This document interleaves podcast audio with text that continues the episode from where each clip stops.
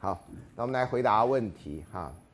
呃，月老候选人你好，你好，哎，现在竞争很激烈啊，网上有人告诉我说，哎，有一个人跟你在抢啊，这样哈，呃，我想不止一个人哈，很多人在抢啊。已经上课十周了，每一周我都想破了，想都想破了头。我还以为你每一周都想破了头，我想为什么破了头呢？撞墙就可以了嘛？啊，每一周我都想破了头，都想不到要问你什么爱情问题，真的那么难吗？那网络上多少人要问我问题呢？害我得登出一个广告说对不起啊，我不回答问题。哎呀，我忙不完呐！你们这身在福中不知福啊！给你们一个问题想问问题，你们不要，人家在那个看电视人都想问问题，人家一堆问题，你还没有问题啊？像我这样一个爱一个没有爱情问题的人，是不是有问题？没有问题就没有问题嘛，不要越想越复杂，好像自己一定有问题。没有没有问题就没有问题嘛，简单讲就是这样子没啊，不要太那个啊，不要把问题变成压力。问题是你真的有，你希望问，或者你想不通，或者你想了，你觉得想听听看不同的意见啊。老师的答案也不是真理，也不是什么开示，师傅的开示告诉你人生的最大道理，那有的只是老师的体会，有些是研究成果啊。那有一些，有一些大概也不如你自己想的哈，你自己要判断一下。好，月老候选人先生，难道有小姐或太太或大娘吗？啊，好，月老候选人先生，请问如果有无法克服的障碍（括号 EX） 啊，无法接受男友看 A 片，但男生几乎都会看，你自己都知道。我真的认识一个不会看 A、没看过 A 片的男生啊。如果要的话，我看你们可不可以介绍你们俩认识一下啊？如果你真的觉得看 A 片那么不堪的话。男生觉得不能没有性，但女生不想要。男生希望女生主动一点，但女生比较害羞。哇，你真的写很多耶，到底该怎么办？沟通嘛。第一个对不对？他看 A 片，你问他为什么要看 A 片嘛？啊，那男生看 A 片有不同的理由嘛？啊，有不同的理由啊。那这个第二个，男生觉得不能没有性，那你问问他看看嘛。你告诉他，我们这个性那一章也讲过，那性的意义是什么嘛？啊。那你可以两个人这真的可以沟通一下啊，女生不想要，那你不想要，他也让他知道为什么你不想要嘛，他会觉得不会啊，A 片里面每个女生都想要啊，或者你们女生不想要，只是因为你们不好意思要啊，其实你们心中都很想啊，那这你就沟通一下啊。以前我们看那个小说，小说就这样写啊，啊，特别那小说会讲说，哎呀那寡妇啊，其实都是冰山呐，啊不是冰山，都是火山，看起来是冰山，其实火山，嗯。年轻高中时候看的，这什么意思啊？说你看他那样好像都不想要，其实你要真的上了他，他哇，那激烈的要死啊！这到底真的还是假的？小说这样写，那小说嘛，你知道吗？就跟 A 片一样嘛，啊，他是有些人可能真的是这样，但是这是一般人都这样吗？那我们看完以后也不知道啊，啊，因为碰到几个寡妇啊，高中生碰到寡妇，你这不是 A 片的情节吗？你？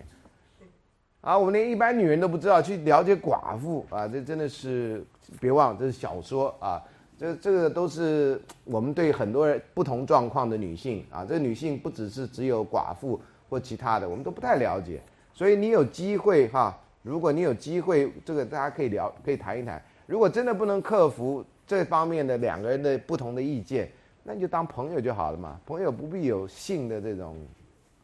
争执嘛，等于我们今天可能会讲到友情跟性的，呃，跟爱情的问题，啊，那如果他跟你说这个美国电影有，别忘了电影是电影啊，电影的一生或者电影的那个只有两个半小时啊，电影最糟糕的一点就是每次都六个月之后这样，三年后这样，哎，那三年我们得过多久啊？他就这样，呵，打一个字幕就三年就过去，啊，所以这个有时候很狠的啦，啊，那个如果像 One Day 那个，他一年他只有那一天。啊，其他三百六十四天全部过去，都不用演了，那天不重要。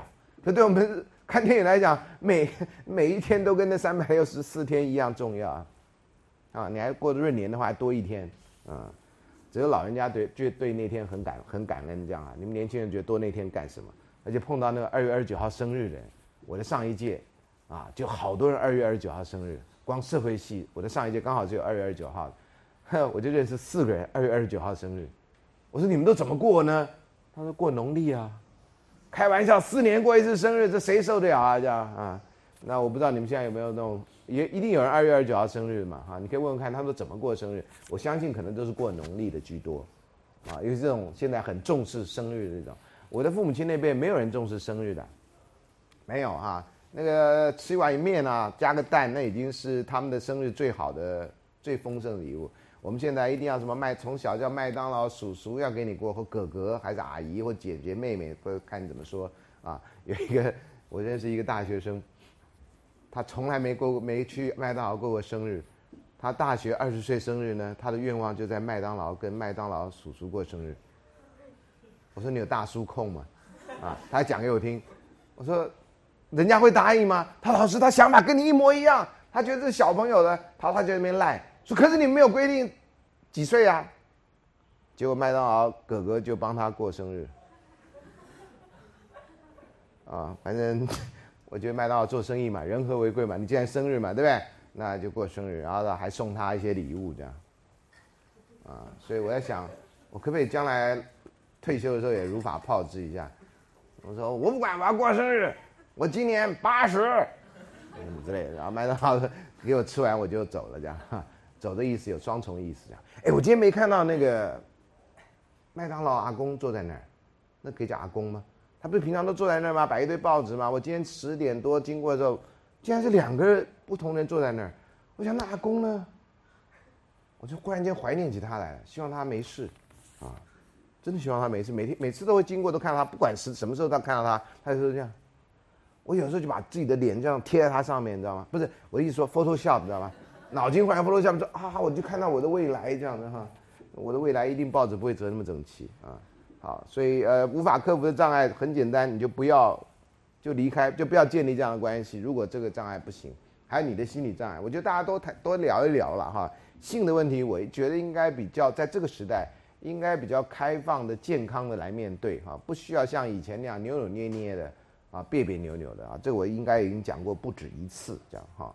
所以我希望，如果你跟男朋友或是跟想要的那个变成男女朋友的，在这个方面有旗舰的话，好好的商量一下哈。这个时代是有这个机会的，而且别忘了去看书，先研究一下怎么做。OK，啊，这讲过了。哇哦，好，亲爱的老师啊，终于回归正常啊。我们都还记得老师说过的爱情三元素理论。我们呢？我想问，在一段长时间的关系中，激情是不是通常 slash 总是会消失？问号。那么这是否意味着承诺和亲密是一段长期关系中更重要的？以此为基础，那么外遇之于婚姻似乎是难以避免的存在了。哎，啊，谢谢老师。呃，你的说法正好是很多外遇人的理由，但是你不觉得矛盾吗？因为还有承诺。如果你承诺了，人家你跟他生生世世或者会爱他一辈子，那你怎么去跟人家搞外遇呢？那那时候就得发明另外的说法，说我只是跟他逢场作戏。这话你也常听说嘛，对不对？那我都开玩笑说，逢场作戏，你有演员证吗？你们演员证不能乱演的，你跟宝龙套可以啊。逢场作戏，啊，那你这个承诺里面包不包含逢场作戏呀？那万一你的伴侣去跟别人逢场作戏了，那你这场戏还蛮大的没？哦，所以你就只注重激情，你就忘了承诺。这是我们现代人或者大部分人的感情最常见的问题，就是我只要讲激情，我要忠做，我要忠于我自己，我有这需要。我看到他，我跟他很喜欢，我我我跟他就是在性方面很合，我跟你在性方面不合，尤其配合第一个问题，你不觉得这好像绝配吗？这种问题，那承诺呢？啊，我觉得最后最后哈，这是我个人的想法，最后最后 define 一个人，你是什么样的人，或包括你的 self definition。最重要是那个 commitment，因为这东西最难，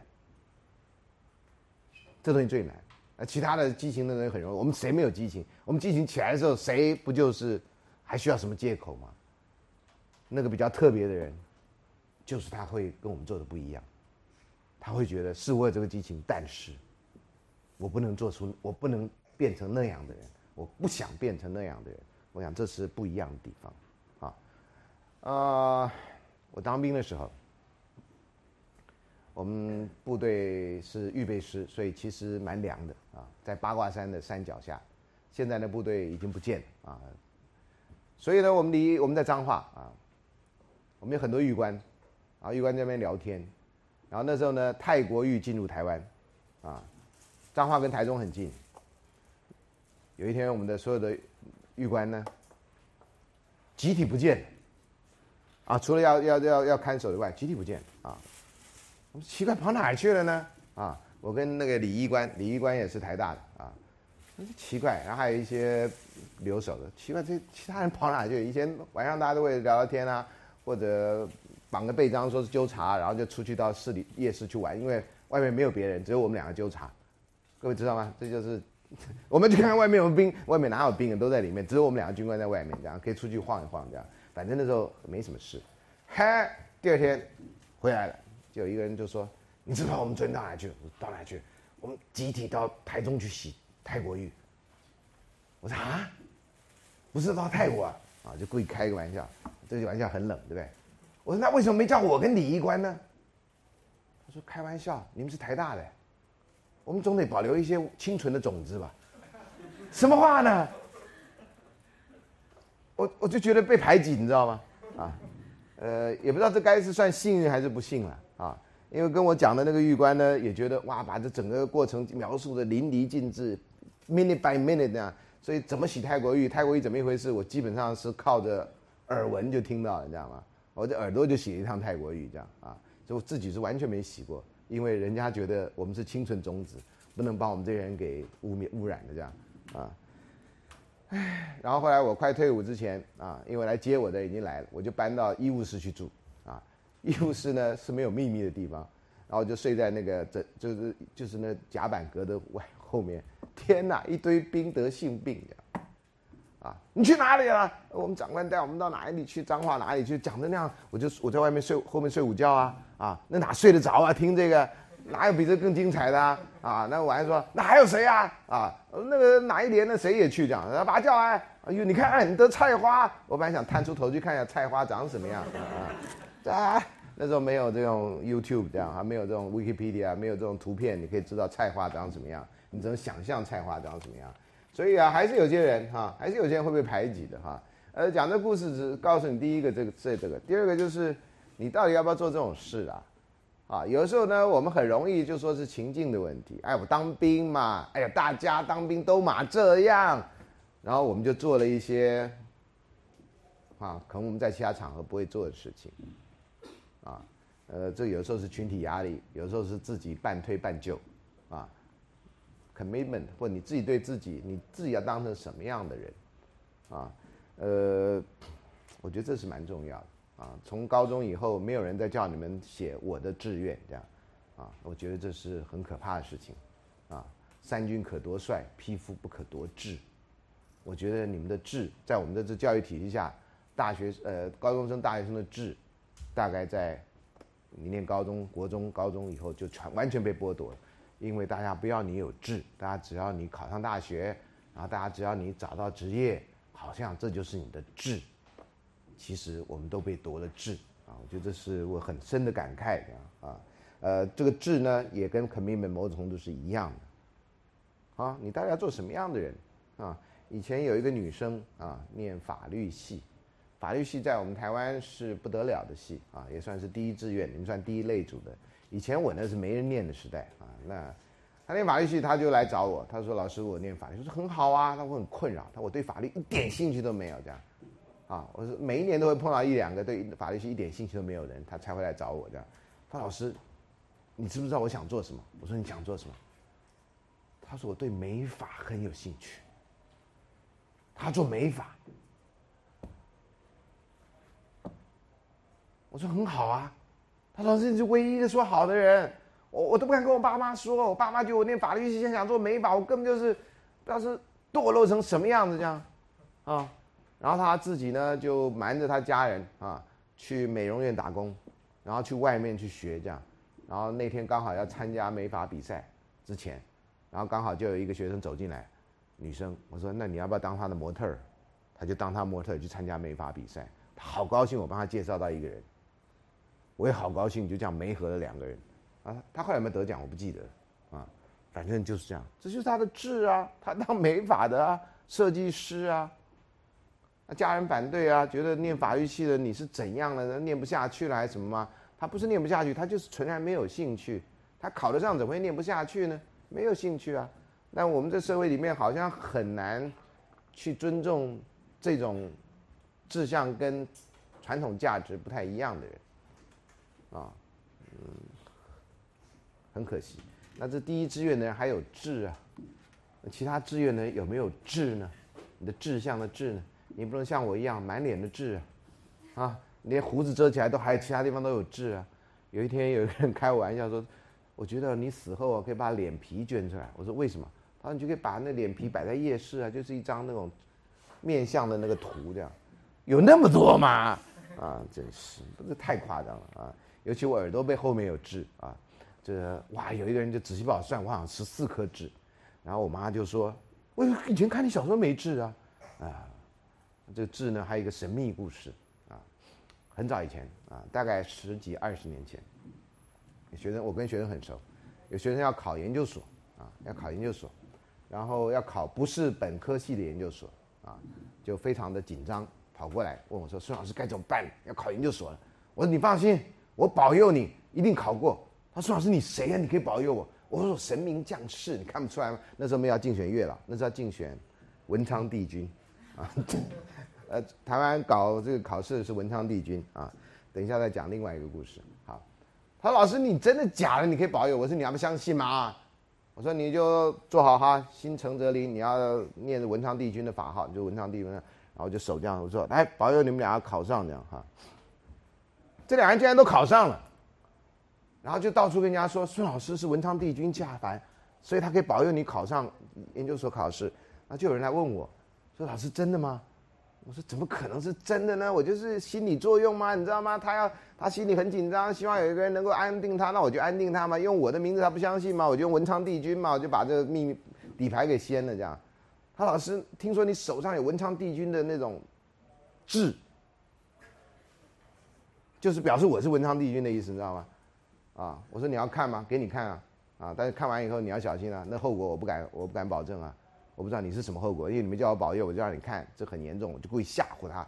那就是说没关系，我不考试，就一看，真的，我有北斗七星之在我手上，真的。你下课可以来看，不过看了后什么后果你自己负责啊。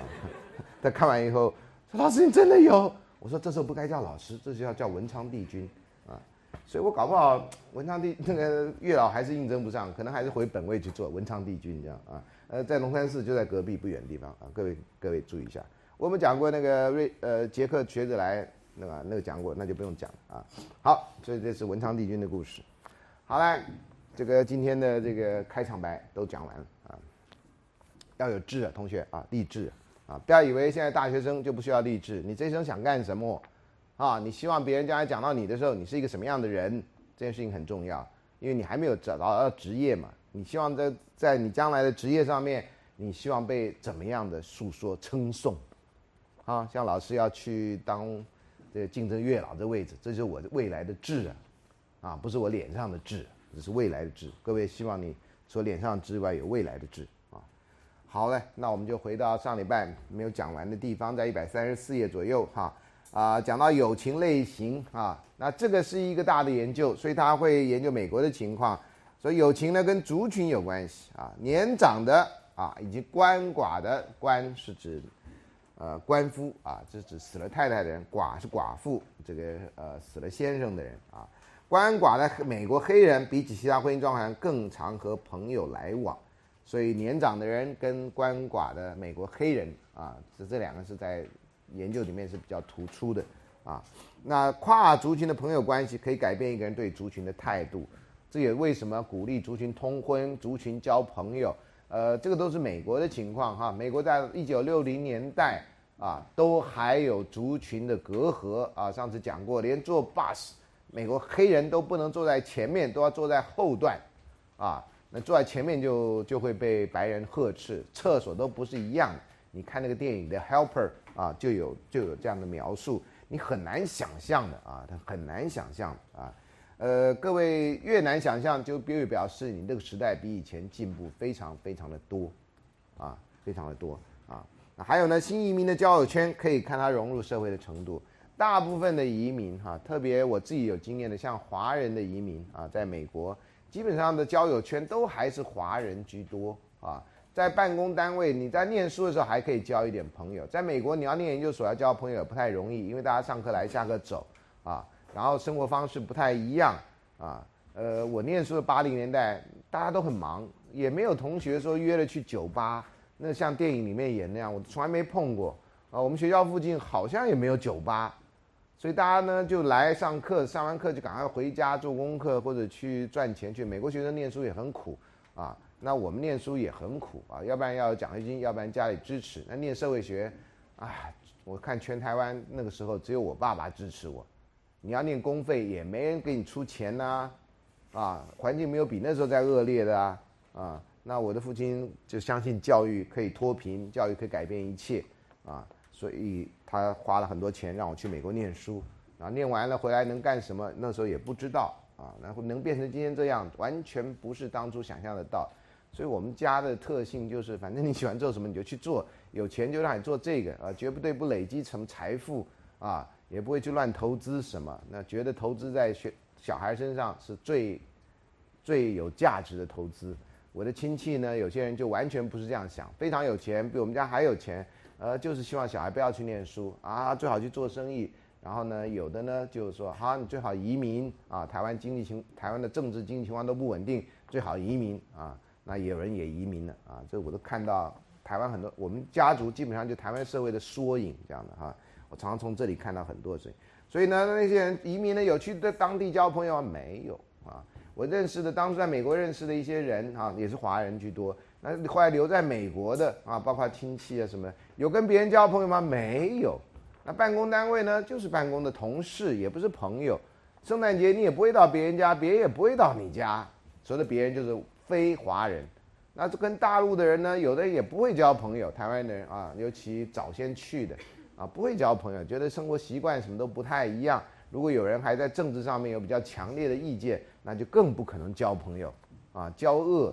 那有可能交朋友不可能啊，所以新移民交友圈啊，还有主主流社会的人，你现在不要讲别的，我们身边有多少人有泰国籍朋友？如果你家里有什么印尼佣人，你有多少印尼朋友？理论上你应该有啊，啊，大家都没有，因为我们这些主人们不会跟佣人们交朋友的。你不要去看那种好像什么中古的电影啦，这呃这专制王朝电影才发现阶级的问题。我们其实，在台湾也是这样啊，啊，我们还不讲这个，我们对于这种外国籍的劳工，我们怎对待什么态度？我们也不交朋友啊，就是隔离的关系啊。他来，他赚我们的钱，然后礼拜天，然后礼拜六在车站附近，我们就讨厌，那么都都席地而坐，讨厌。你看车站为什么不做设不设座位？台北车站那么大一个空，就就空在那儿。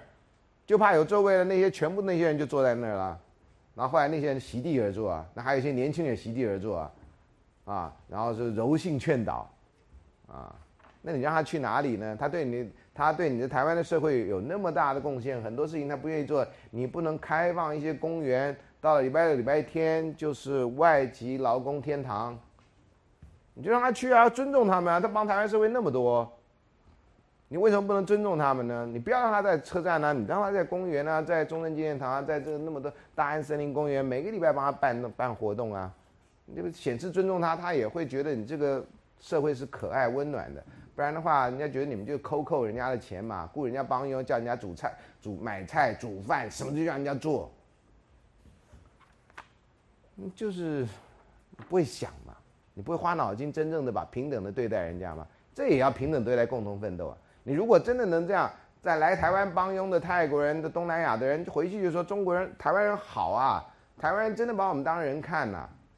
那将来有些人回去这一讲，要邦交建立，要什么做生意，这都很方便的事情。现在呢，回去台湾人很抠啊，台湾人算这个算那个啊，台湾人不给人家不尊重人家宗教啊，这那这那，那你越多人跟你接触，不是你得得到的印象越差吗？交换学生也是一样，交换学生来。如果我们台湾的老师学生交流多一点，他的认识就更多，啊，如果不是就放牛吃草，那交换学生能学到就是看他自己了。那你交换交换的目的是什么呢？这种都是看你要怎么做。我觉得你真的要好好的做，啊，那就应该多一点的让他他的来的时间很短，多一点让他了解，啊，这地方的人，啊，因为这些都是将来改变，呃，这不同社会的很重要的力量。不然交换干什么呢？啊，像我知道有些高中生，啊，这个从欧洲来，东欧来，啊。那个这个交换都是很特别的，从高中生开始认识起啊。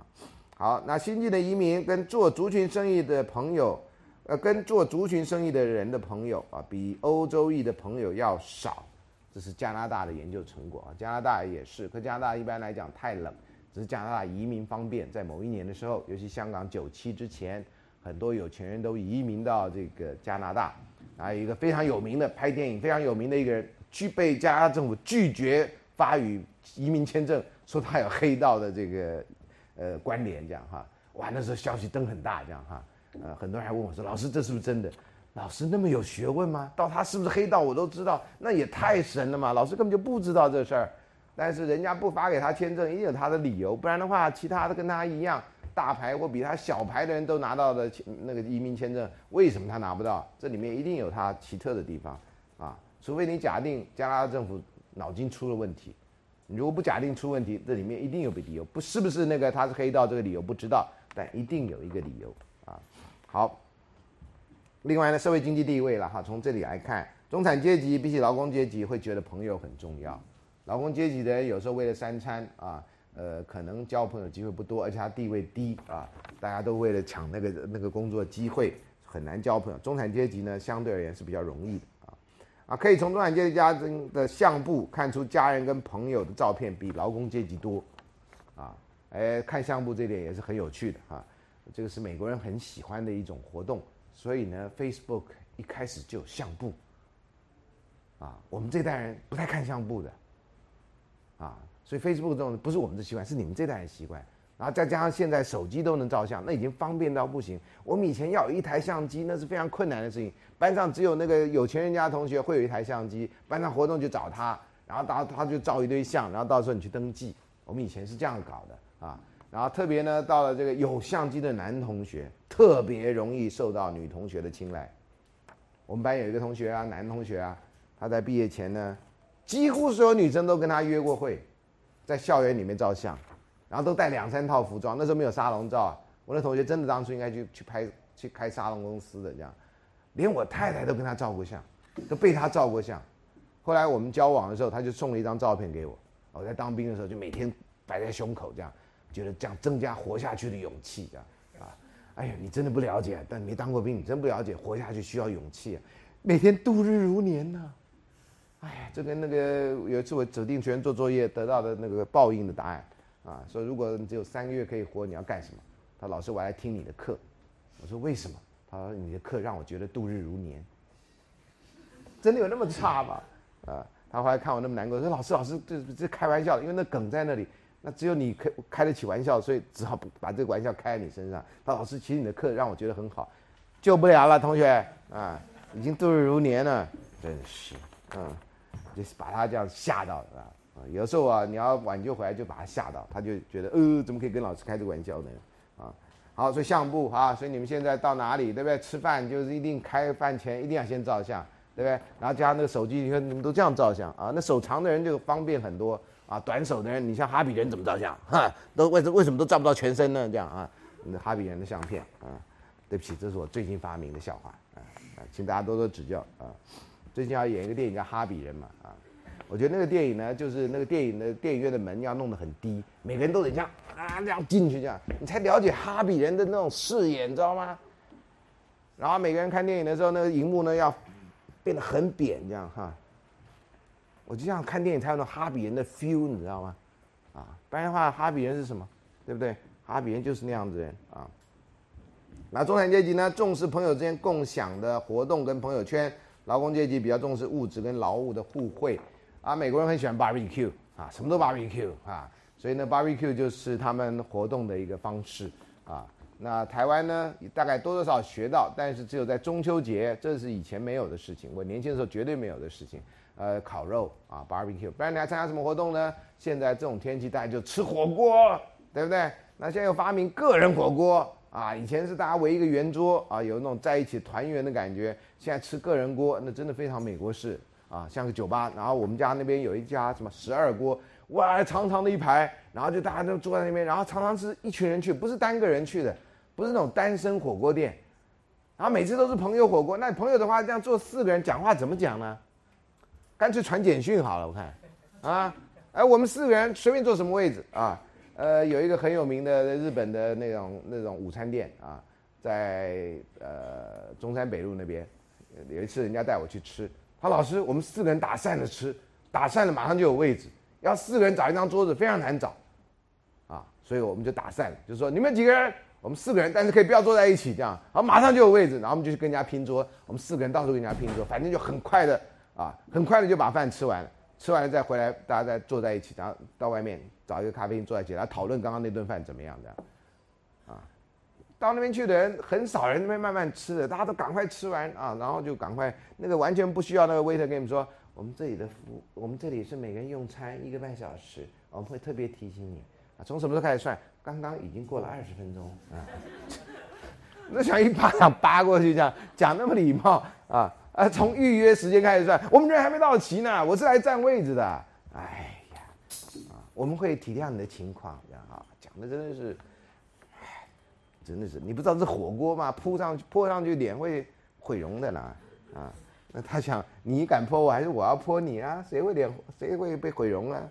啊，唉，还有那种咖啡厅现在也是，我叫过度服务咖啡厅啊，就来了，然后就说先请你闻一下那咖啡，你就要这样，啊，没没经验这样，你干什么呢你？他妈要这样子闻的吗？要这样？这是正招啊，然后呢，他到时候就到，我现在帮你去研磨，然后就帮你研磨，研磨完了呢，然后就在你前面这样，然后这样，呜绕圈圈，呜，看你头昏，你知道吗？啊，然后非常贵啊，所以我们这是什么阿拉比卡，呃，从哪里来的？从哪里来的啊？你还没吃过那个经过人家什么麝香吃过，然后再拉出来那种豆子啊？呃，我有认识人去吃，四个人喝一杯，因为那一杯八百多块。四个人每个人喝一口，觉得哇哦美味，那当然美味了。OK，啊，从哪里怎么制造的，你知道吗？啊，阿拉比卡什么的。好，中产阶级的这朋友圈比劳工阶级要广大哈，比较常跟朋友互动，比较会让配偶参加朋友圈啊，然后以及认识朋友时间会比较短啊。那失业的人比较有时间常跟朋友联络啊。可是呢，失业的人哈，在以前一九三零年代就有社会学家，欧洲的社会学家做研究。他发现失业的人哈，其实不止失掉了职业，还失掉了时间感，啊，因为我们的日常生活的时间是靠你的作息来确定。比如你早上上课，你知道上完课大概就中午了，一旦你没工作以后，那个时间有多长你搞不清楚。尤其长期没工作以后，啊，你有个类似的经验，就是你出外旅游，你出外旅游要超过了几天以后，你就不知道搞不清楚现在是礼拜几，啊，因为你的作息跟以前完全不一样。所以你就不太能够从日常生活作息来确认你现在是礼拜几，啊是几号啊？尤其你在外旅游时间长超过了，像我以前超去国外住，通常都是两个月左右啊。我常常申请这种两个月的计划。哦，有一段时间完全不知道今夕何夕这样啊，完全不知道。你看表也没用啊，完全不知道啊。那另外有生命历程了哈，就单身跟约会的人啊，会比已婚或有小孩人，或是单亲或者空巢的人。要比朋友更多的来往，啊，单身人通常跟单身人来往，啊，有那个有小孩的通常跟有小孩比较来往，啊，因为生活的经验比较相似。如果没有的话，啊，你单身的人跟结婚的人来往，话题常常搭不上；单身的人跟有小孩来往更搭不上。他把小孩带来，你怎么办呢？跟小孩说话还是跟大人说话？然后呢，大人常常要看着那小孩，那你谁跟谁说话呢？哈，所以这个有时候你要碰到朋友里面有人结婚了有小孩了，你就知道这种要交往的时候的一个要要大家见面的时候一个难题。通常那个有小孩的人会很事项的说，呃，我先找我婆婆帮我看，或我先生帮我看，然后我们可以下去吃大下午茶。啊，少数他找不到，他只好说，呃，不知道好，我可不可以带我的小孩来这样？有的人要来看我啊啊，像毕业多年的同同学跟我关系以前不错的要来看我。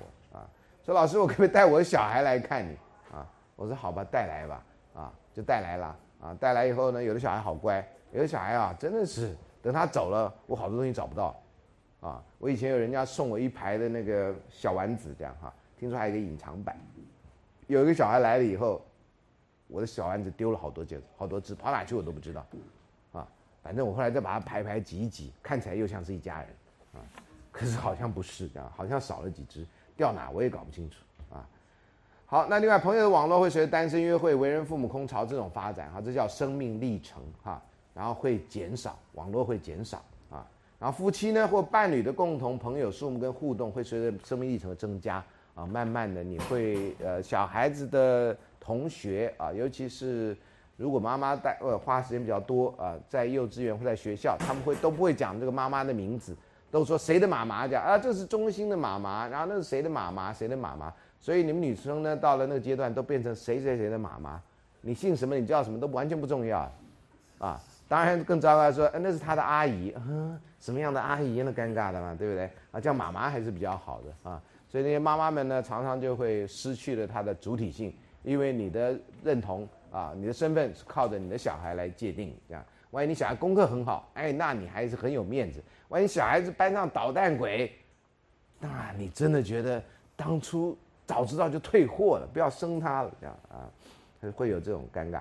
好，啊，夫妻或伴侣的共同数目互动随着生命增加，对，刚刚讲了啊，空巢期以后呢，女性朋友网络通常会增加，男生交友网络会减少，这样啊，那这个是常见的现象。所以老先生很多老先生没有朋友，老太太朋友比较多，因为老太太会跟人家聊天，跟买菜的，跟什么的啊，会聊天，老太太比较没有这个架子。男人呢，通常在工作的时候呢，都已经是，譬如说他是什么主任啊，是什么是人家对他，他很少对别人，啊，那男人比较习惯于这种有层级的关系，上下的关系，啊，你像那个当官的人一辈子啦，像连战啦，你大概都要叫他连副总统吧，所以他已经不是副总统了，你还得这样叫他，啊，你不能叫连先生，听起来怪怪的，人家是有职位的人，那有些职位是一辈子的哈，那是那个内行行规。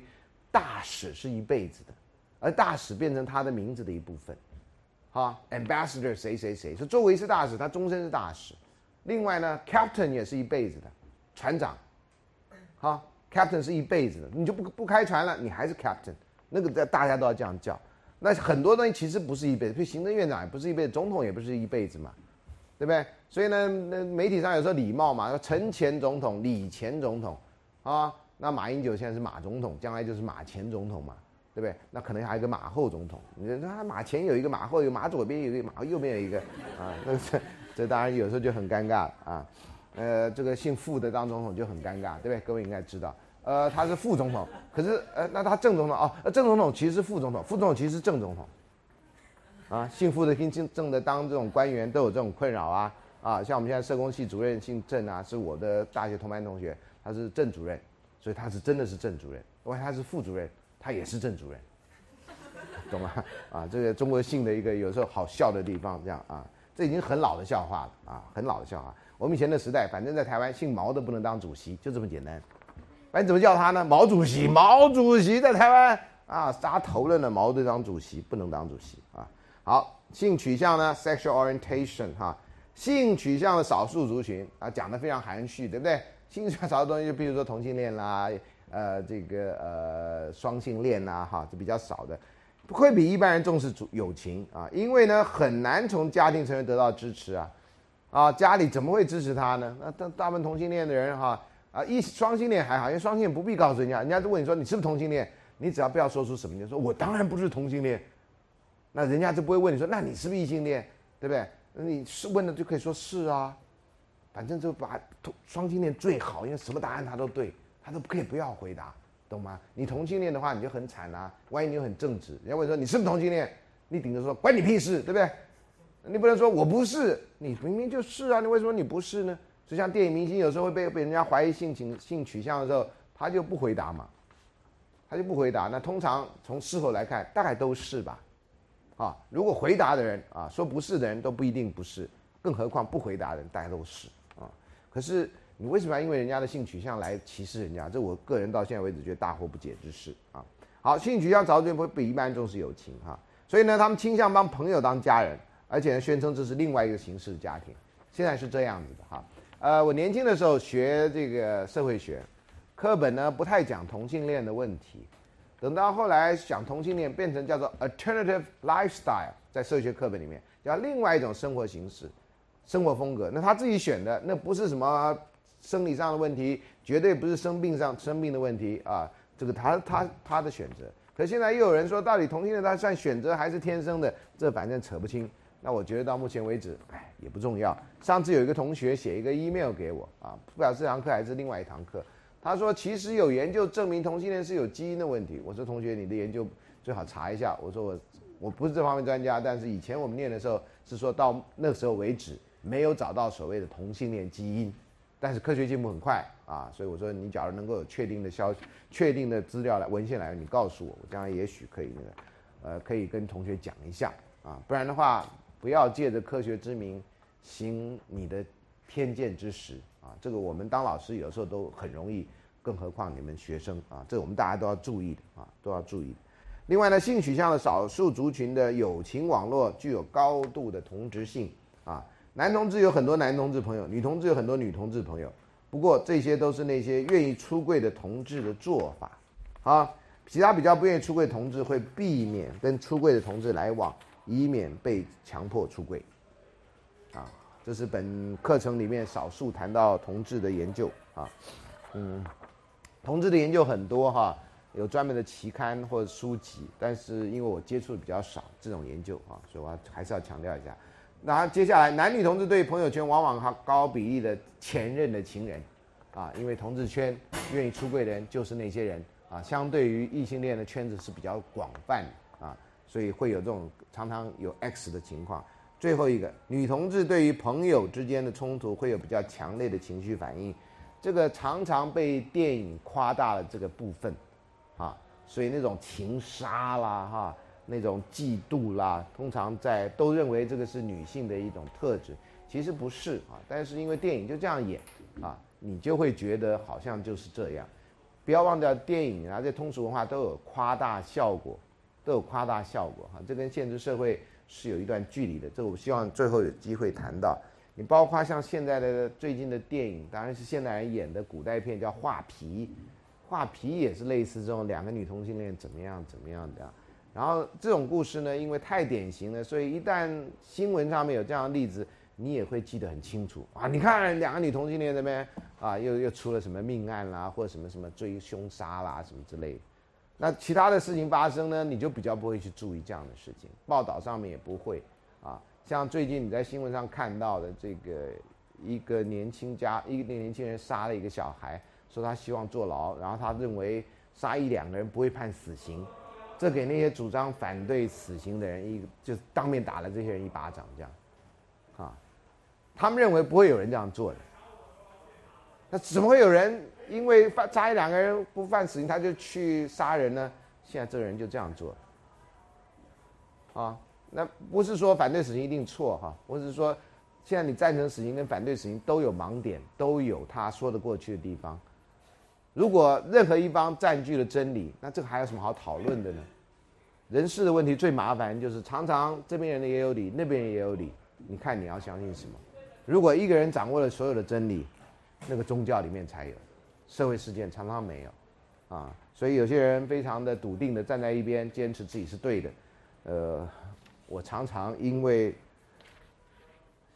思想实验的理由，啊，我常常想出个完全可以跟你不一样的想法，啊，不过这是我个人的啊，这个你们要怎么做那是你们的事情。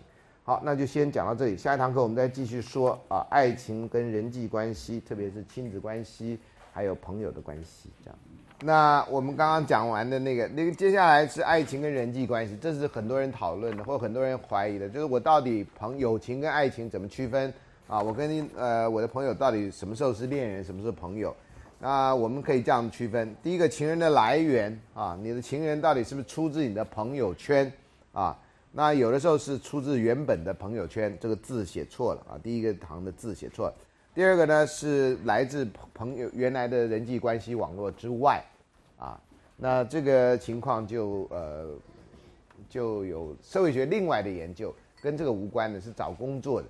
他认为呃美国人研究的跟中国人研究还不太一样。美国人研究呢，在一九七零年代发现找工作呢，呃，透过他所谓的弱联系 （weak ties） 啊，weak ties，就透过弱联系呢比较容易找到工作，因为呢你跟你平常很熟的人，大家的资讯来源网络都差不多，所以有没有工作都很清楚。但是呢，透过那种比较少跟你联络的这种网络关系，包括你的亲朋好友比较少联络的，诶，他可能知道一些资讯是你这个身边比较熟的朋友所不知道。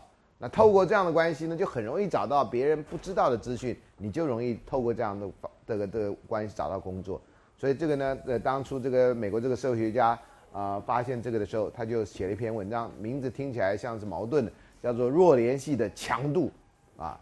那这篇文章一直非常有名，也变成社会学的一个一个经典文章。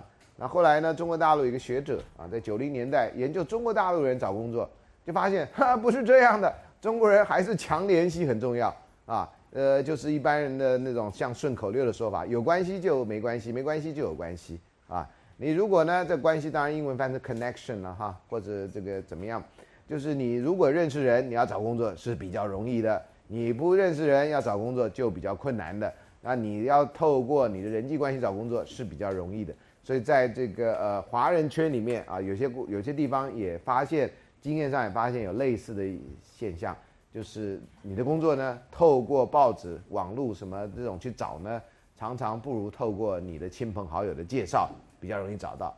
但这是找到工作啊。另外一个比较少人提的就是你怎么样的去稳住那个工作。Keep the job，啊，呃，这几天我还听到一个故事，说啊，有一个人的小孩了啊，从哪一国回来没工作，结果呢就透过一个关系找到一个工作，结果呢做了一个月就不做了，那这介绍你去工作的也很尴尬嘛，对不对？哎，怎么就就就就做了一个月啊？所以这个呃大家都尴尬啊，那尴尬结果就以后你可能要再找这样的人介绍工作，他可能就不会啊。有的时候呢，我也会听到我的呃朋友。做生意的朋友啊，会抱怨啊，说：“哎呀，你在台大教书，有没有比较好的学生？你可以推荐给我啊，我们需要什么样的人？”这样，我说：“我真的很抱歉的，万一要推荐你不喜欢，或者你呢，我的学生不喜欢你的工作，我不是两面不讨好吗？我也没拿中介费，对不对？最重要我没拿中介费，我拿中介费你不讨好，那关我什么事啊？啊，我没拿中介费，到时候那个学生怪我说，老师都介绍我这种工作。”啊，怎么朝九晚晚二十这样子哈？那那就做到死这样，然后你就嫌说，哎，这个人真不耐操啊！台大学原来这样，那我在中间干嘛呢？懂吗？拿了钱还好啊，拿了钱反正脸皮厚一点，我再给你介绍一个，对不对啊？你再再抽一份钱，没拿钱做这样的事情，有时候真的是啊，所以这是找工作啊，或者 keep the job，或者怎么样保持工作。那人际关系里面呢，情人里面。弱联系跟强联系有没有关系？啊，这是没有人研究的啊。我只提醒你注意一下，因为呃，在找朋友方面也是一样，常常呢，呃，有人会问我说：“哎呀，你教那么多学生哈，平常你也跟学生很熟，有没有适合我们家谁谁谁的朋友啊？”我有一个亲戚更厉害，怕我把他信删掉，他把主旨写满满的。你知道我的朋友里面很多人写信写主旨不写内容的。啊，写只写在竹子栏啊，这个我我我后来说奇怪，怎么没有内容？我只习惯看内容，打开内容没有，然后只有竹子很长，啊，你又不是什么卖家广告，对不对？啊他妈的下杀百分之三十那还可以啊。有一天我就发现啊，我的一个亲戚写信给我啊，就在竹子就说小女谁谁谁年多少岁啊，现在在哪一个地方工作？如有合适的男性朋啊，呃，请。加以介绍，谢谢，连谢谢两个字都写在主旨栏，你看多礼貌。那主旨栏就好长这样的哈。后来当然也没找到，不过他最近要结婚了啊，显然自己找到或透过别的关系找到这样。呃，常常有些妈妈、爸爸，这妈妈都比较紧张，爸爸好像都比较放松这样哈。妈妈就说：“哎呀，我们家谁谁特别男生，我们家谁谁都都没女朋友这样哈。尤尤其是接近三十啊，以前有一个日剧叫《三十拉警报》啊。”呃，中国大陆叫奔三啊，我觉得这奔那种感觉很好，这样哈。呃，美国日本人呢，有一阵子啊，有一个日本研究日本的美国学者写，从 Christmas cake 到 New Year's Eve cake，什么意思呢 Christmas cake 就是在圣诞节前夕，就圣诞夜的时候要吃的蛋糕。那圣诞夜是哪一天呢？二十四号。所以以前日本女人呢，二十四岁以前是很值钱的啊，二十四岁以后呢就没人要了。他说呢，他研究的时候呢，这二十四岁变成了三十一岁，啊，三十一岁以前呢，呃是没有关系，没有人担心太多结婚的问题。三十一岁以后就麻烦了啊，所以就像二十四圣诞节的呃圣诞夜的蛋糕啊，圣诞夜的蛋糕呢，二十四二十四号以后你就廉价卖了嘛，谁还吃啊？二十四圣诞夜蛋糕，圣诞蛋糕最贵的时候大概在前面都要这种订的，对不对？到了那个就没有，那一样所谓的呃。New Year's Eve 啊，新年的除夕就是十二月三十一号蛋糕啊，那比较贵。那你过的那天也没人在吃那种蛋糕，你的蛋糕就不能挂这个牌子，你的蛋糕得用别的方式来卖，啊，就是啊新年蛋糕，新年糕啊元旦第二天的蛋糕啊元旦第三天的蛋糕啊本年第四天的蛋糕，看你怎么掰啊哈。以前我在美国念书，在美 Berkeley 这个住这个呃进修一年的时候，好喜欢吃面包，那附近有个面包店。那个面包店有一个有一篮的面包，我还发现三点多去以后，有一篮面包特别便宜，叫 One Day Old，啊，那面包 One Day Old，然后就便宜到一半以上哎，那 One Day Old 不能吃吗？能吃啊，就赶快吃啊，啊，他那个特别是那些在 Berkeley 很重视养生啊，很早就有有机食物就在 Berkeley 那边出现，然后就买那 One Day Old 面包啊，回家吃的高兴的要死，又便宜又好吃，买了马上吃。啊，就不会有这个问题。就像现在要到快到期的货都比较便宜一样嘛，对不对？你就不要储存太久嘛。啊，你什么时代还要把事情存那么久啊？这是有点那个。好，这是这个呃介绍朋友的情况啊。那以前我最近我也担任过介绍人啊。上次我好像也说过这故事。那后来有人就希望我再帮人家介绍啊，这真的是不太容易。我在电视上看到呃升农学院有一个教授，听说介绍了很多队的学生。跟朋友啊，成功率非常的高啊，我非常羡慕啊！我相信将来我的月老竞争候选人，我大概是从如果这指标只有一个，就是你介绍成功了多少对，那我大概需要努力空间非常多啊！我到目前为止好像介绍成功只有两对还是三对这样啊，真正跟我有关的啊，其他的都是只是致辞而已，那不算啊。那跟那个老师比起来，我差太远了啊！不过没关系，我还有文昌帝君可以做啊。反正有 Plan B，懂吗？什么事情都要准备好 Plan B 啊。好，第二个呢是与情侣跟人际关系的关系啊，就人际关系的扩大还是缩小？你有了情侣以后呢，啊，就见色忘友了，就不跟大家来往了，你们就变成两人世界了呢？还是呢，你会让他参与你的朋友圈，你也会去参与他的朋友圈？如果是这样，那就扩大了。原来你只有自己的朋友圈，现在你有两个朋友圈啊。那样的话，你跑脱就很累啊，除非这两圈的人可以在一起啊，不然的话跑脱很累啊。还有这个人际关系的这个网络对于你的朋友的态度，有些人啊很重视朋友，会先跟朋友讲，爱情还没开始他就已经先讲了。哎呀，我最近认识一个人，怎么样怎么样怎么样？那有人可能就说，哎呀，你去追啊啊，你跟他在一起嘛哈。有人可能说，呃，我觉得不好啊，听起来不妙哦啊。反正在朋友里面会有不同的意见，这样啊。然后到时候你跟那个朋友在一起了以后呢，一样啊，你的朋友里面有人会喜欢你的朋友啊，觉得哎呀不错啊，你找的这个人不错啊。那有人会讨厌这个朋友啊，会觉得你怎么会跟这种人在一起呢？你不觉得他都要控制你吗？啊，你不觉得他很娇吗？啊，你怎么跟这种人在一起呢？孙老师说平等对待，共同奋斗啊，啊，你怎么跟这种人在一起呢？你好像就是当执事啊，或者当女仆啊，啊，或反过来啊。啊，这个有时候呢，有些人就经不起这样的考验。我很喜欢的工作之一就是屌我身边的屌，懂吗？这台语啊，呃，屌我身边的那个情侣，这样哈，常常去挑拨离间啊，然后看看他们的爱情够不够坚贞。呃，大部分人都会被我屌到有一点不太高兴的地步，这样啊，因为我是老师，所以不敢，他们都不敢对我怎样啊，可能私下诅咒我吧，哈。不要选上月老，不要选上月老啊！这大概是现在对我最大的影响，这样我票数就会锐减，这样啊。哦，顺便说一下，我那个爱情社会学的开放式课程已经突破两万，这实在太夸张了。我根本就这一行的赛，对不对啊？双关语啊，赛啊，哎，好，呃，所以这人际网络哈，有的人的那个交朋友的第一，他就会跟对方说：“我跟你讲，我要跟你交往很简单，只要我的朋友都同意，我就跟你交往。”啊，他觉得一个人看不清楚，一群人看得很清楚，这些我的死党一定了解，一定会看到我的盲点啊。所以呢，你要经过那关，就得先经过别关，你知道吗？就像打擂台一样，你要先把在打完区域赛，区域赛完再总冠军，然后总冠军完了再进入决赛啊，这是一场有点辛苦的历程，这样啊。那也有人是用这种方法，就是要从地方包围中央啊，先把他朋友都搞定以后，要搞定他就很容易啊。这有几种不同的这种策略，以前我们那个男生对这种非常的了解，这样啊。呃，这个有不同人有不同做法啊。好，那另外的一些人的研究呢，他认为浪漫爱跟双亲的支持呈现正相关。你爸妈支持你喜欢的人啊，这件事情实在就是很重要的，对于你的感情的维系是很容易的。但是朋友的支持、干预或双亲的干预是不相干的。你支持是好，你反对没影响，朋友反对也没影响。研究研究结果是这样，所以你支持的反而好，你不支持没影响啊。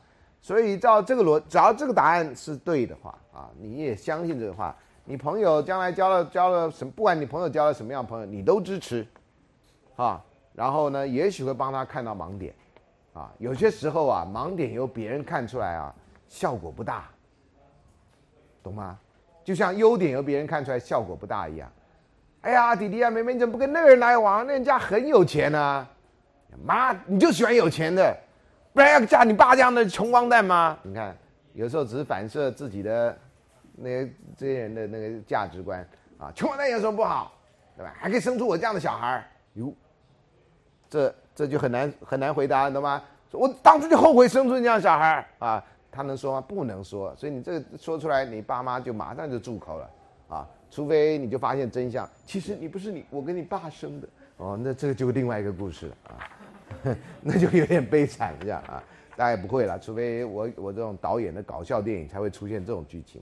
所以呢，你与其反对他，不如支持他啊，因为有时候呢，你反对他会破坏友情的，啊，会破坏友情的。你支持他，反或者说你不要表现太多的情，那个你的意向，这个对他做判断有时候是比较容易的，啊，有时候不讲，不然的话，你想你就不喜欢一个人。那你根本就没跟人家来往，你就见他那样，你就不喜欢人家，说我就讨厌那样，为什么？我也说不上来，我就直觉讨厌他。哎，你觉得这样好吗？啊，你觉得这样好吗？反正又不是你要跟他过日子，啊，呃，以前还有人跟我说，我我觉得那个人不好啊，也我们在谈那个公众人物，我说为什么？他说你知道吗？他是我的前姐夫啊，啊，前姐夫啊。他说：“你不知道他怎么对我姐姐啊？那个人烂透了，啊！因为在媒体上啊，那个人在媒体上被报道啊，我才知道说他有这样的新闻。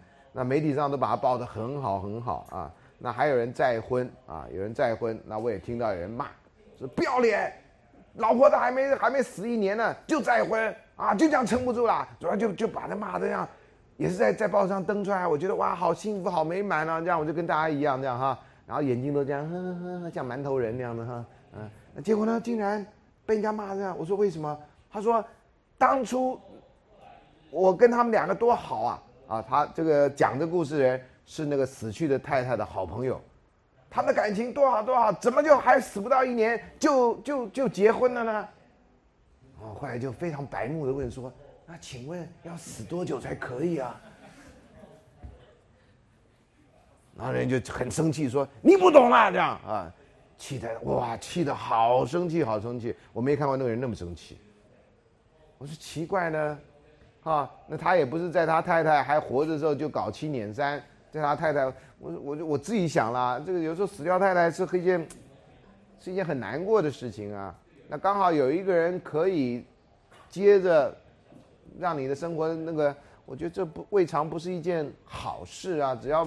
中间没有任何人欺骗任何人，啊，那还有这个，这这场婚姻还有小孩，啊，那我觉得只要小孩也了解，他应该就可以吧。哦，我那个身为朋友的人非常非常非常气，我都记到今天，啊，所以你看这朋友的这种这种义愤啊，有时候会超过或者超过当事人，有时候我觉得啊，好，那另外人际网络反应对浪漫情感的影响很有限。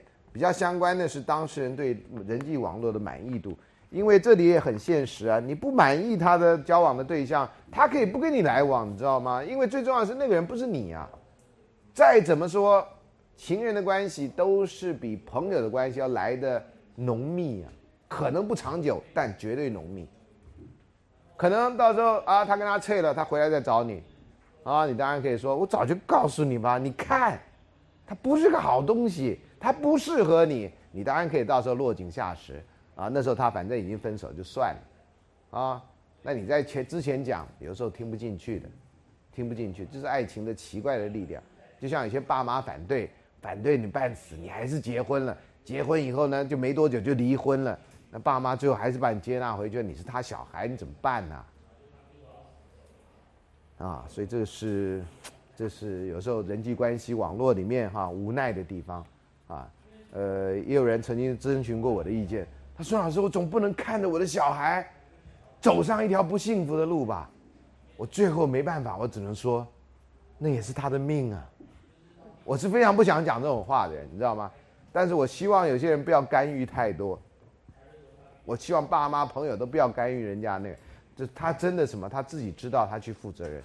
然后有些人被家长干预，家长找叫他来，他你去跟孙老师谈一下，你看孙老师怎么说，我就很尴尬，知道吗？我就夹在亲子之间的那种啊，然后就他就说，孙老师你今天下午有空？我以前都在研究室，都在那栋楼教书。哦，下学期开始我的课都在那栋楼，我就不必这样跑来跑去啊。所以下学期开的课都在那栋楼啊，所以这个助理比较麻烦，得扛着机器跑来跑去这样啊。所以呢，呃，我平常都在那栋楼啊，早一点来的时候要找我都可以啊。就是说，我已经帮你约好，孙老师你去找他。结果那小孩就来了，小孩我不太认识，嗯，我说你是谁谁的小孩？他说是，他说我爸妈反对我跟谁谁。我说我都听说了。我说你为什么要跟他来往？啊，他就讲了一堆故事，说哇，老师你不知道他让我多感动，怎么样怎么样怎么样这样哈。我说你有没有跟你爸妈爸妈讲？他有啊，他们不愿意听啊，他们就看他的学历，就说不要跟他在一起啊，他们都不认识他，啊，这样啊啊，他我就后来就说，那你知不知道我的任务是干什么？他的任务不就是说服我吗？我说哟，你知道啊嗯，我说但是我不会这样做，你知道吧？我说我的任务只告跟跟你谈一谈，我说我答应你爸妈是跟你谈一谈，不是说服你，啊，他那你应该去说服我爸妈。我说你看你们这一家人。啊！你们自己不不不不好好谈，你叫我说服他，他叫我说服你，这样你们真是一家人，runs in the family。我说你们这家人真相像啊！然后就把故事听完，听完了，然后我就跟他说，我建议你回去跟你爸妈好好讲一下。他他不会同意的。我说反正好好讲一下嘛，至少你都愿意跟我讲，我跟你又不熟，你爸妈。好歹从小把你拉拔长大，对不对？那要多少钱呢？我一毛钱没花呢。那个妈妈还很客气，中间还送了蛋糕进来，啊，看看我怎么样，这样，所以我就我我能瘦下来吗？我瘦不下来的。上次还有一个网友写信给我，啊，不是网友了，就是看这个，然后孙老师，你真的应该再少吃一点蛋糕。连连连看电视人都看出来啊，我真的要去修片一下，啊，或者应该把这胡子遮住。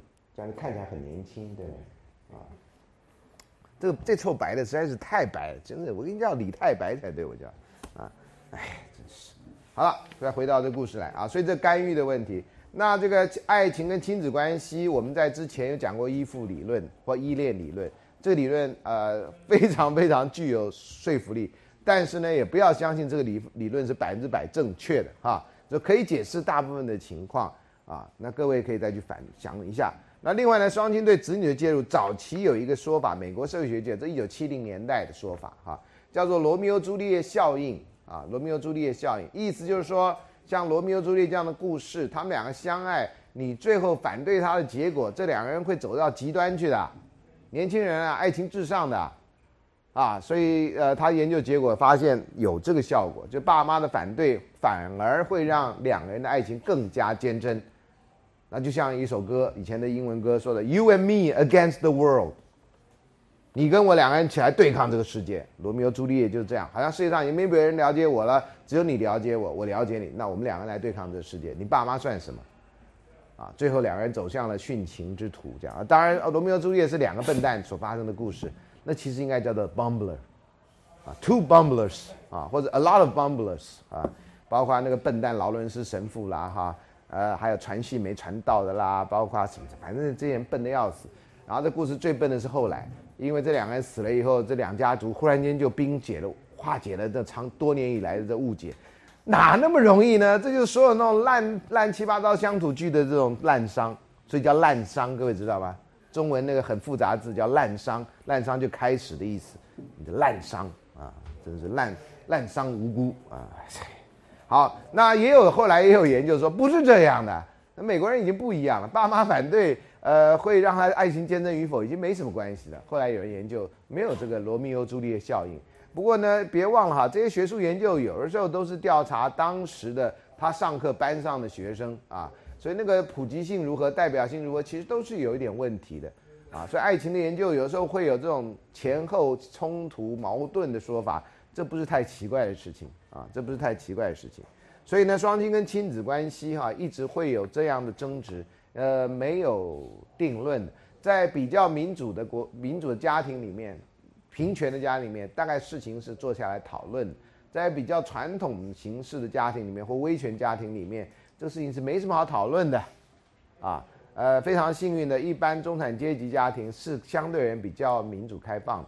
那一般上层阶级跟下层阶级的人啊，呃的家庭那是比较不开放的。啊，一般来讲是这样。啊，当然这中间会有例外啊。那爱情跟朋友，接下来是这个主题。那朋友爱情呢，一定有友谊的部分，在那个 Lee 的那个啊这个 Color Theory of Love 里面就有提到啊友谊爱。那另外有时候有些人分区分爱情的时候叫 Companionate，Companionate Love 就是友情的，有以伴为中心的，不是那种激情的，不是 Passionate 啊。的爱情啊，所以这个其实都有一个这个部分，呃，我们可以简单的翻成温情的部分，也就是有些同学在问问题说啊，我跟我的男朋友或女朋友交往已经一阵子了，我们的感情好像已经变成亲情了，这种亲情的类似亲情的爱情啊，那这个其实是蛮常见的啊，因为很简单的道理，我们大概不可能每个人都长期处于这种兴奋状态。所以呢，这种 passionate love 基本上大概大概在爱情的前段出现过啊，以后就很难再出现，很难再出现，啊，呃，你如果谈恋爱啊，然后呢，你今天刚分手，不是分手，不是分手，就刚好两个人就有事离开，然后再看到你会觉得哇，好兴奋这样，啊，夫妻呢，今天早上离开了，中午在街上见到，就不会像年轻人那样。有那么大的激情，啊，这事情就发生在我今天身上啊！我今天跟大家去吃饭，然后我进了餐厅，我看到我太太啊跟她的朋友在那吃饭，我就很很微微的跟我太太打了一个招呼，很多人都没没注意这样。后来那餐厅坐不下，我们就走了。出来我才说，呃，刚刚我太太在那餐厅里啊，他们没有人怀疑我是因为我太太在，说我跑出来的啊，没有人这样怀疑啊。那老师那怎么不介绍师母？我说师母很低调，老师也很低调这样啊，所以我们就到另外一个餐厅去吃饭这样啊。然后说：“老师，你见到师傅怎么也很兴奋？”我说：“早上就见到他了，是是是，这样那么兴奋干什么呢？啊，谈恋爱也许会啊，啊，你们也许会啊，你们觉得啊，什么样的人会嫁给老师呢？啊，那什么样的人我已经跟你们讲过了，就瞎了眼的人嘛，对不对？啊，这这这这还需要说吗？啊，好，然后接下来友谊友谊爱啊，所以那个爱情变成亲情，其实真的不需要太紧张的，不知道为什么大家紧张成那样。”你要期待每天都很嗨吗？那你嗑药吗你？啊，每天不会很嗨的。爱情就是很有很多所谓例行化的部分，爱情就是那样，啊，大家温温温的来，然后就是有一点点温度，啊，不会到冰冷到不行，那那就是正常状态。可不知道为什么这个正常状态大家都觉得不能接受，要把这个爱情搞到很有热度那样，啊，那我没看过那样的夫妻。啊，我那个高中呃大学的时候，我不是说过我有同班同学啊，希望他们有看到这一段，哈哈哈哈哈啊！我同班同学呢，两个人坐在一张椅子上，老师也没讲什么，两个人坐在一张椅子上，你知道他们怎么做？当然女的坐在男的大腿上啦，要不然怎么做？这还有别的可能性吗？啊，好，那照样上课啊，那老师反正那时候上课都不看学生的嘛，啊，就这样上课，然后他们就坐在一张椅子上，然后有时候男生就帮女生梳头发。然后女生有时候就反正两个人这样摸来摸去的这样哈，呃，他们坐的位置还不是最后一排啊，坐的位置差不多是中间在上面一点点，然后大概就是那个位置，一个教室这样的话大概就是那个位置，我们其他人就尽量不要坐在那边，那看着难受啊，对不对？那幸福晒到你知道吗？那种就觉得哇，会会被晒伤这样的哈，啊，人家现在也很幸福啊。上次我们同学会两个人都来，哇，两个人看起来好年轻啊，看起来基本上是我们的学生辈啊，尤其我一出现。就像他们的老师，你知道吗？同学会里面我最像老师，啊，呃，其实也是老师，但是不是同学的老师，你知道吗？啊，有时候，哎，有时候那个餐厅说，哎呀，你们在帮老师庆生啊。OK，这样子可以吗？这样看起来没那么老啊，好吧？哎，啊，好，接下来呢，这个友谊啊，什么样的会跟什么样交朋友？有这种学术的说法，你看。啊，这个人啊，这个人其中后面的 Rob Merton 是我的老师，我还上过他的课。哎，我上过他的课，修的课最多啊。我的 Merton 老师呢，是社会学界的，以前被杂志称为 Mr. Sociology 社会学先生啊。这个全世界我没听过第二个人被这样称呼。他在当时的流行杂志上被称为社会学先生啊，是非常有名的老师。呃，一直活到好久，我一九九九年去，他还活着呢。呃，本来要约见面的，后来没见成，他有事情。啊，后来他就过世了，在二零零几零一年还零二年时候过世啊。那他在很早以前，就在一九一九五零年代左右。哎呀，我没注明过程，没注明时代啊，真是有一点不好意思。呃，有了哈，一九八二年的文章，一九八二年的文章可是是很早的哈，这是后来收集起来。啊，他就区分两种哈，什么样的人会交朋友？这这话说了，现在说了像废话。呃，相似人会交朋友。啊，另外一个说，哎，相反的会交朋友，这不是废话吗？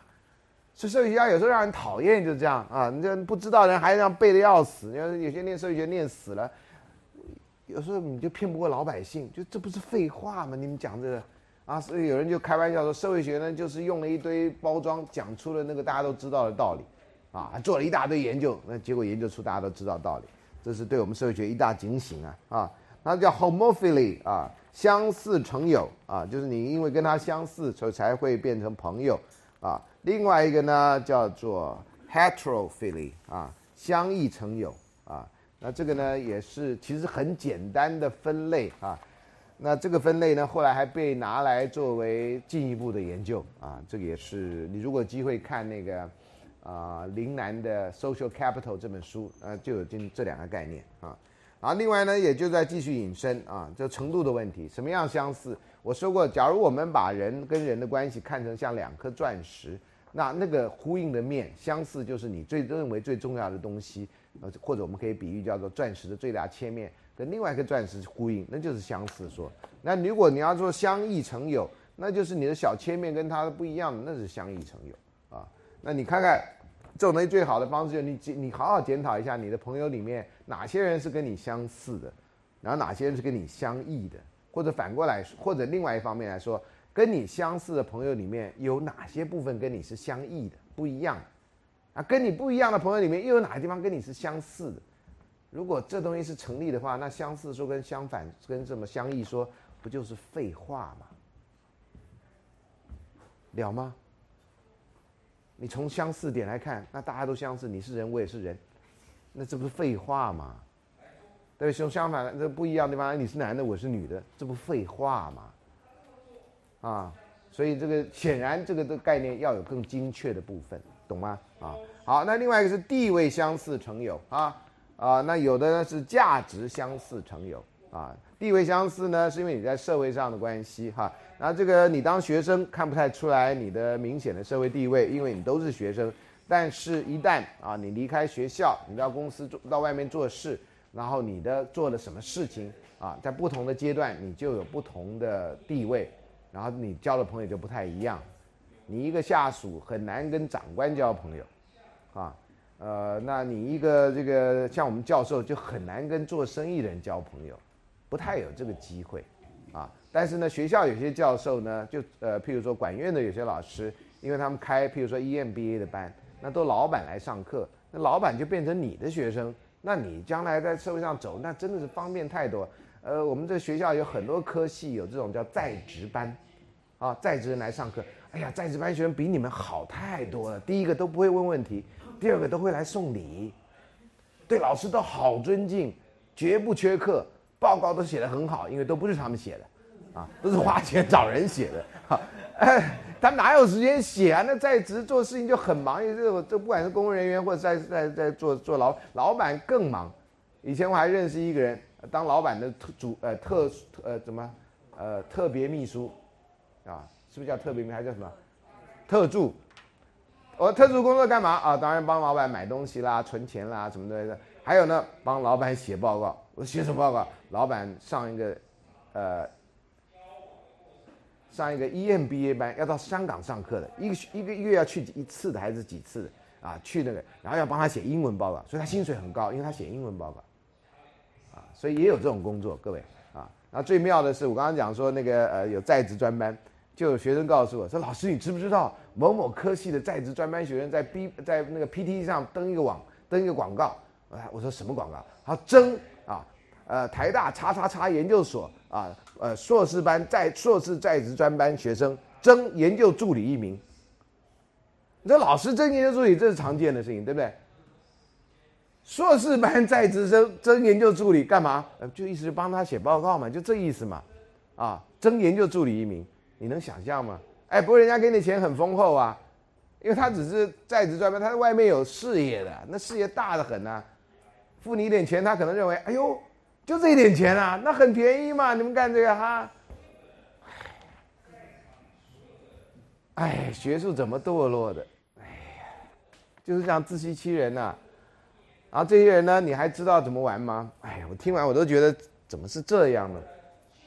这些人呢都会有谢师宴，你们只有毕业有谢师宴，人家修完课就有谢师宴，还欧趴堂呢。你看你们那种小鼻子小眼睛的这种做法，人家那个就不叫欧趴，这难听了嘛？这这不契约会选嘛？就这意思。人家不是，就是啊，大家同学聚餐啊，我们来谢师宴，还没考期末考呢，就来谢师宴。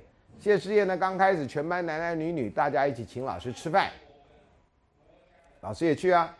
吃完饭以后呢，总有同学出来出付钱的啊，不管是班费还是怎么样。然后吃完饭呢，就叫女同学先回家了，男同学带老师去续拖。然后老师也很阿萨利啊，老师就这样说：上一托你们请，这一托我请啊，豪迈呀，这我都讲不出来的话。结果呢，就两这这一群就吃的酒酣耳热。老师到时候有没有出钱，他都不记得。我告诉我故事人说，老师根本没出钱。老师号称要出钱，结果还是另外一个人出的钱。那去什么地方，那个人就没告诉我。唉，本人就是没那个命啊。我听完，哎，这故事真的啊，跟我讲的时候。他也不知道什么态度，但我听完真的心痒痒的，这样我怎么就没碰到这种事儿呢？啊，我还想说啊，因为我不会喝酒，所以我碰不到这种事啊。自己演起来，自己啊，这叫学术吗？这叫教书吗？同学呢，那成绩怎么会不好呢？对不对？那你有听过这种什么在职班的学生被当的吗？他哪有时间念书？不念书都能过？那还要说什么呢？大学的尊严，别闹。好，就回到这里。所以这呃，地位相似成友或者价值相似成友，所以你在社团可以交到一些一生的好朋友，啊，呃，你像我这种比较脾气怪的人哈，我的参加社团参加一年，我就给人家一堆建议，人家都说做不到，然后我就走了。我以前当老师助理，我二年级就被老师看上当老师教学助理，那时候不像现在啊那么多制度，然后老师随便。口袋多少钱就给我多少钱，啊，当老师助理，然后呢，呃，改完老师报告以后，我就写了万言书给老师，真的差不多一万言。我觉得老师你不该这样教书，这样教书学生学不到东西。我从改报告就看出来学生没学到东西啊。结果老师，哎呀，年轻有理想很好，就把我的万言书收到抽屉里。这样，第二年又找我，我又改，发现一样的问题，我就再写万言书给老师，老师还是不理我。第三年再找我，我说我不干，我的同学都吓坏。老师找你当助理，你不干？我说我干这干什么？我已经当干了两年，他都没进步，我干嘛呢？我跟他陪葬吗？啊，你学生耶！我说是啊，我哪一天就要超越他。老师就是要用来被超越的，懂吗？我也希望你们超越我，如果你们可以的话。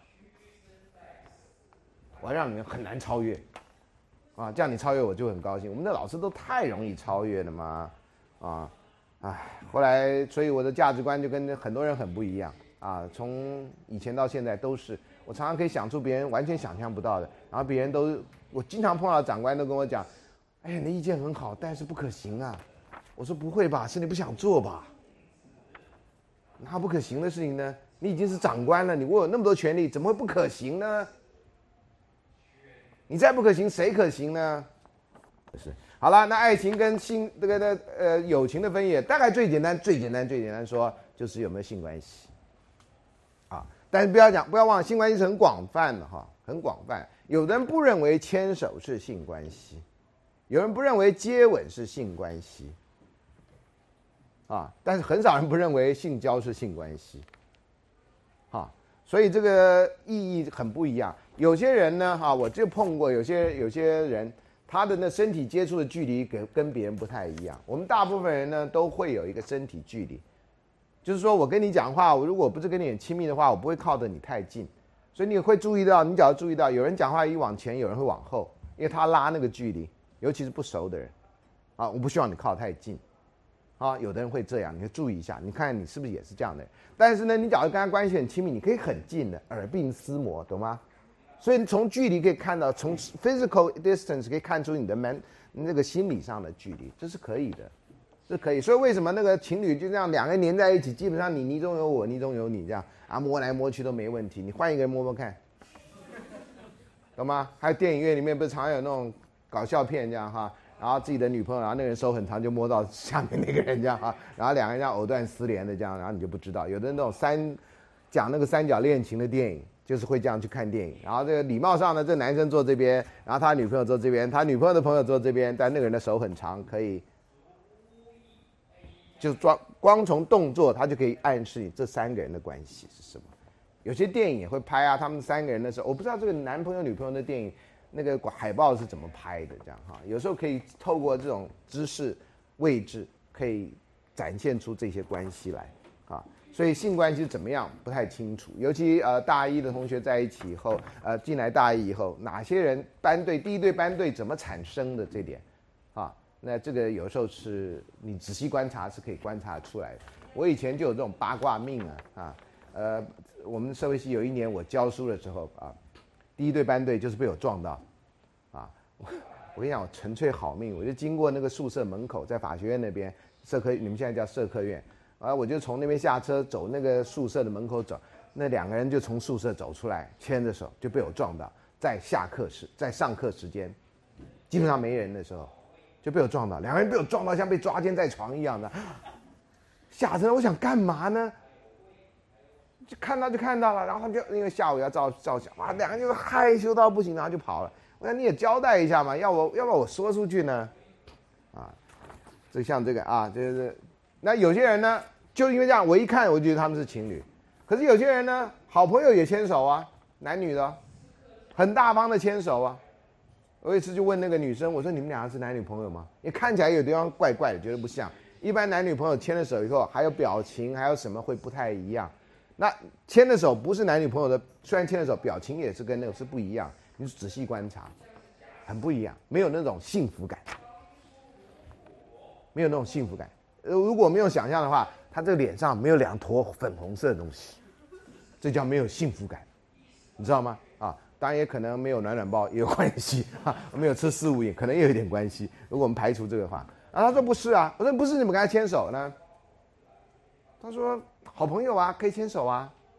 我说啊，啊，所以我知道有人是这样。那因为他们这样呢，就被人家误会，就被人家误会啊。班上就传他怎么样，然后后来她交了男朋友呢，然后就被传她是个贱女人这样。啊，我觉得这只是这是非常无聊的事情啊。我常常知道，哎，当然这都已经十几年了哈。我常常知道有些学生呢，怎么会彼此之间有这种很奇怪的。啊，那时候他们都会跟我讲啊，那现在我也不太愿意听了啊，他听太多故事对脑筋不太好啊。你们都好想听，我都不太不太想听了。好，另外爱情跟友情啦哈，有时候有竞争关系啊，有时候竞争关系啊。电影里面有时候会特别强调这一点啊。那竞争关系有时候是友情跟爱情的竞争，有的是有的时候呢是其实另外一个人也想跟他发生爱情关系，就被你捷足先登了啊。那最近这个电影里面那个初恋那件小事，至少有这样子的有的意思。那常常有些人不知道你跟他有爱情关系啊，有些有些人喜欢对方，对方不知道或者没有公开啊，那另外一个人就觉得说，哦，那你既然没公开，那你不追他，我追了哦，来先告知，那我哪会追他呢？你别想啊，你追他吧，就就追成了，那不就搞搞砸了吗？还有人帮人家写信的啦，哦之类的哈，那从那个大鼻子情圣那种电影里面就有啦，他长得很丑，但是呢，有一个帅哥呢，基本上没有文采，那希望有人帮他写情书，就找大鼻子情圣帮他写。他把他写的好好的，你都就爱上这个情书，然后就以为是那个帅哥写的，不是那帅哥写的，是那个长得很丑大鼻子情圣写的，啊，这也拍成现代片，啊，就是他就演一个消防队员，这样也是一个大鼻子，这样也是一样，啊，所以这里面其实呃都有很多类似这样的故事，从传流传非常久。那友情祝福的爱情跟友情反对的爱情，啊，有些会祝福你，有些那个。那譬如说，另外一个尴尬的地方，这个有时候有人问到，我跟我的好朋友的前男友或前女友在一起，请问我要不要跟那个好朋友讲？是不是在这堂课发生过？我好像也叫你们举手过嘛？你觉得可不可以嘛？好像在很早的时候啊，这堂课刚开始的时候，啊，像这个就很多人觉得很尴尬。那我觉得你尴尬什么呢？已经是前男友跟前女友了嘛？如果是现男友跟现女友，这真的是比较尴尬一点。但是。其实，他要不要跟你在一起或什么是他的决定嘛？那你跟他表达你的感情是你的决定嘛？啊，那在这点上面真的很难啊，很难。我也没有说我建议一定怎么样，我只是觉得，假如我们大家都能够比较开放的说出自己的情感，然后呢，能诚实的面对自己，那也许这种不必要误会会少一点，也许。但是这个只是一个想法啊。另外呢，有从说是从友情进入爱情。有的人是从爱情会进入友情啊？为什么叫友情进入爱情？有些人就是刚开始你对他没什么特别的想法，所以你跟他在一起会觉得很自在，什么话都敢跟他讲，因为呢你没把他想当成是你的好朋友，没想好男女朋友，所以你敢讲。然后讲着讲着讲着，有一天你发现，哎呦，怎么跟他越来越多的交集，然后就变成男女朋友啊？这种故事，我个人是比较赞成这样的，因为这样的话省掉很多步骤。那那种要从不认识到告白，然后就要开始交往，我觉得这这东西对我个人来看，我觉得太做作，太做作啊。那可是好像很多人觉得那样子，我只要看上你，觉得外形上你喜欢，我再去慢慢探索我们两个相同或不同的地方，我觉得这样太冒险，对双方都是一个，都是一个很大的风险。那不如我平常就知道你的好处坏处，我已经设定限度，反正我不会干预你，你只是我朋友。啊，或怎么样？那那样的话，就是有些事情在先跟在后的问题，啊，不要看朝三暮四跟朝四暮三，结果看起来是一样，过程是不一样的。还有那种经济学里面讲的边际效用的问题也是不一样的，啊，还有这社会学讲的相对剥夺感，或者我们反过来说相对满足感也是不一样的，啊，不要小看先三个跟后四。先给你三个，后给你四个，跟先给你四个，后给你三个的这种差异，啊，那一样啊。先是朋友，再做谈恋爱，跟先谈恋爱再做朋友，啊，先谈恋爱有没有机会做朋友？风险会比较大。先是朋友有没有机会谈恋爱？相对人风险会比较小，啊。但是就上次是不是也是在这个堂课的一个问题？他说那个女生要把他当成一辈子的好朋友啊，这个是那个网络上那个人讲的，啊。那他就是不相，他就跟他告白了两次。那个女生一直说：“可是我把你当成我这辈子好朋友。”他甚至跟她交往的男朋友说：“我这辈子最好的朋友，我每我我到时候会跟他吃饭或干什么的这样子。”啊，这个男生不甘做她这辈子最好的朋友，希望做她男朋友。可是呢，他就写信问我说：“要怎么样才能突破这个？”后来我好像在网络上回他的，在我的粉丝页，然后他有感谢我开导他。所以这个类似这样的故事，有时候真的很难。有时候就是你想开了，你真的跟他在一起变成男女朋友，你大概将来不见面的机会会很大，因为你可能搞不成、搞不定。但是你跟他是好朋友，这辈子可能就一直会维持很好的关系，你可以继续关心他啊。所以有时候哪一个比较重要？友情比较重要，或者爱情比较重要？这个有时候是人生智慧的抉择，这很难一概而论。啊，在这个节节骨眼上，你可能觉得爱情是比较重要，他不能答应你的爱情，你会痛苦痛不欲生这样。可是呢，也许你在十年、二十年后，你再回头看这段感情的时候，你会发现，哎呀，其实当时做这做朋友的话，现在还可以还可以讲讲话，应该是不错的。啊，应该是不错的啊。我至少个人就有一些这样的反省，这样啊。好，那接下来是这个呃有题的规则。很多人在从小长大过程里面没有好好学过怎么样当朋友，什么样才是一个朋友啊？然后这些呢是从研究的结果里面归纳出来的，我觉得很难得，所以特别讲出来给大家听。因为真的什么叫朋友不知道，我们常常就做了某些事情才会被骂说你这样还算是朋友吗？啊，你才说啊，原来这不叫做朋友啊。那什么是朋友？没有正面表列啊啊，比如说朋友要不要借钱呢？那通常在你能力范围之内，他没钱的，当然朋友通财之意。如果他要是很大的钱呢，啊，大大家就不需要。可是你觉得他是不你朋友啊？啊，你们最大的困扰可能就是考试的时候要不要帮助朋友？考试的时候不要帮助朋友啊？呃，譬如说他不会，你要不要让他看？对不对？这是作弊的行为，你要不要为了他作弊？啊？那男同学觉得两肋插刀，可能就会觉得要做。当然开玩笑，我是他朋友，这朋友有难，你还不能不帮他忙？那你还叫朋友吗？那考试作弊算不算朋友有难，还是拉你下水？然后给他看一题啊，不会死人嘛？啊，这个我就碰到一个老人家的故事，这样他说他就抄了一他前面那个朋友，就发现最后发现两人都不及格，啊，他就骂前面那个人说你你没好好看，你还敢让我抄？他说：“可是我是你朋友啊，懂吗？所以 这个笑话，呃，讲讲这笑话已经比我年纪大，这已经是很久很久以后的事情。他每次讲出来说，你看这什么朋友 啊？当然开玩笑，他还是他朋友了哈。只是这变成年轻时代可能老是很气愤的一件事情啊，变成老年一个某种程度还蛮好笑的一个回忆，这样啊。可当下当然不太好了啊。你将来有机会发生在我班上的事情。”现在我当然会很生气，可是十十几、二十年后，或在我的告别式上，你们两个可能会讲得很开心呢，是吧？哎呀，不知道这个这个月老候选人或者这个文昌帝君现在对这件事情什么看法？这样啊。好，那友谊的规则，第一个就是朋友有难的时候应该自愿帮忙。问题在于什么样叫做难啊？我们刚刚已经讲过，考试他不会，这算不算是难？还是他应该自己承担的、承担的啊？呃，如果乱花钱花到没钱了，然后跟你借钱，这算不算是他的难，还是你的难？啊，有些难看起来你帮了他，最后可能是你的难，啊，或者你跟他的共同的难。所以这个问题在于这个难这个部分啊，不在于啊什么样的东西你该支援忙，有个界限啊。呃，朋友要去自杀，你要不要跟他一起自杀？那算不算是难？啊，所以像这些都是你不研究的时候都很好说，你真的要研究的时候。那这都是很重要的问题啊。第二个，尊重朋友的隐私啊。那尊重朋友的隐私，就是说你不应该啊跟他分享一些账号的号码，包括电脑的，包括邮局的啊。但有些人认为这就是朋友该有的啊，所以应该分享。那这个呢，我都建议不要，因为在这个时代，这东西很复杂啊，所以建议大家不要彼此尊重彼此的隐私权啊。但是呢，如果你的朋友告诉你他的心中秘密，说他最近觉得人生乏味，他要去自杀，那你要不要替他保守这个秘密？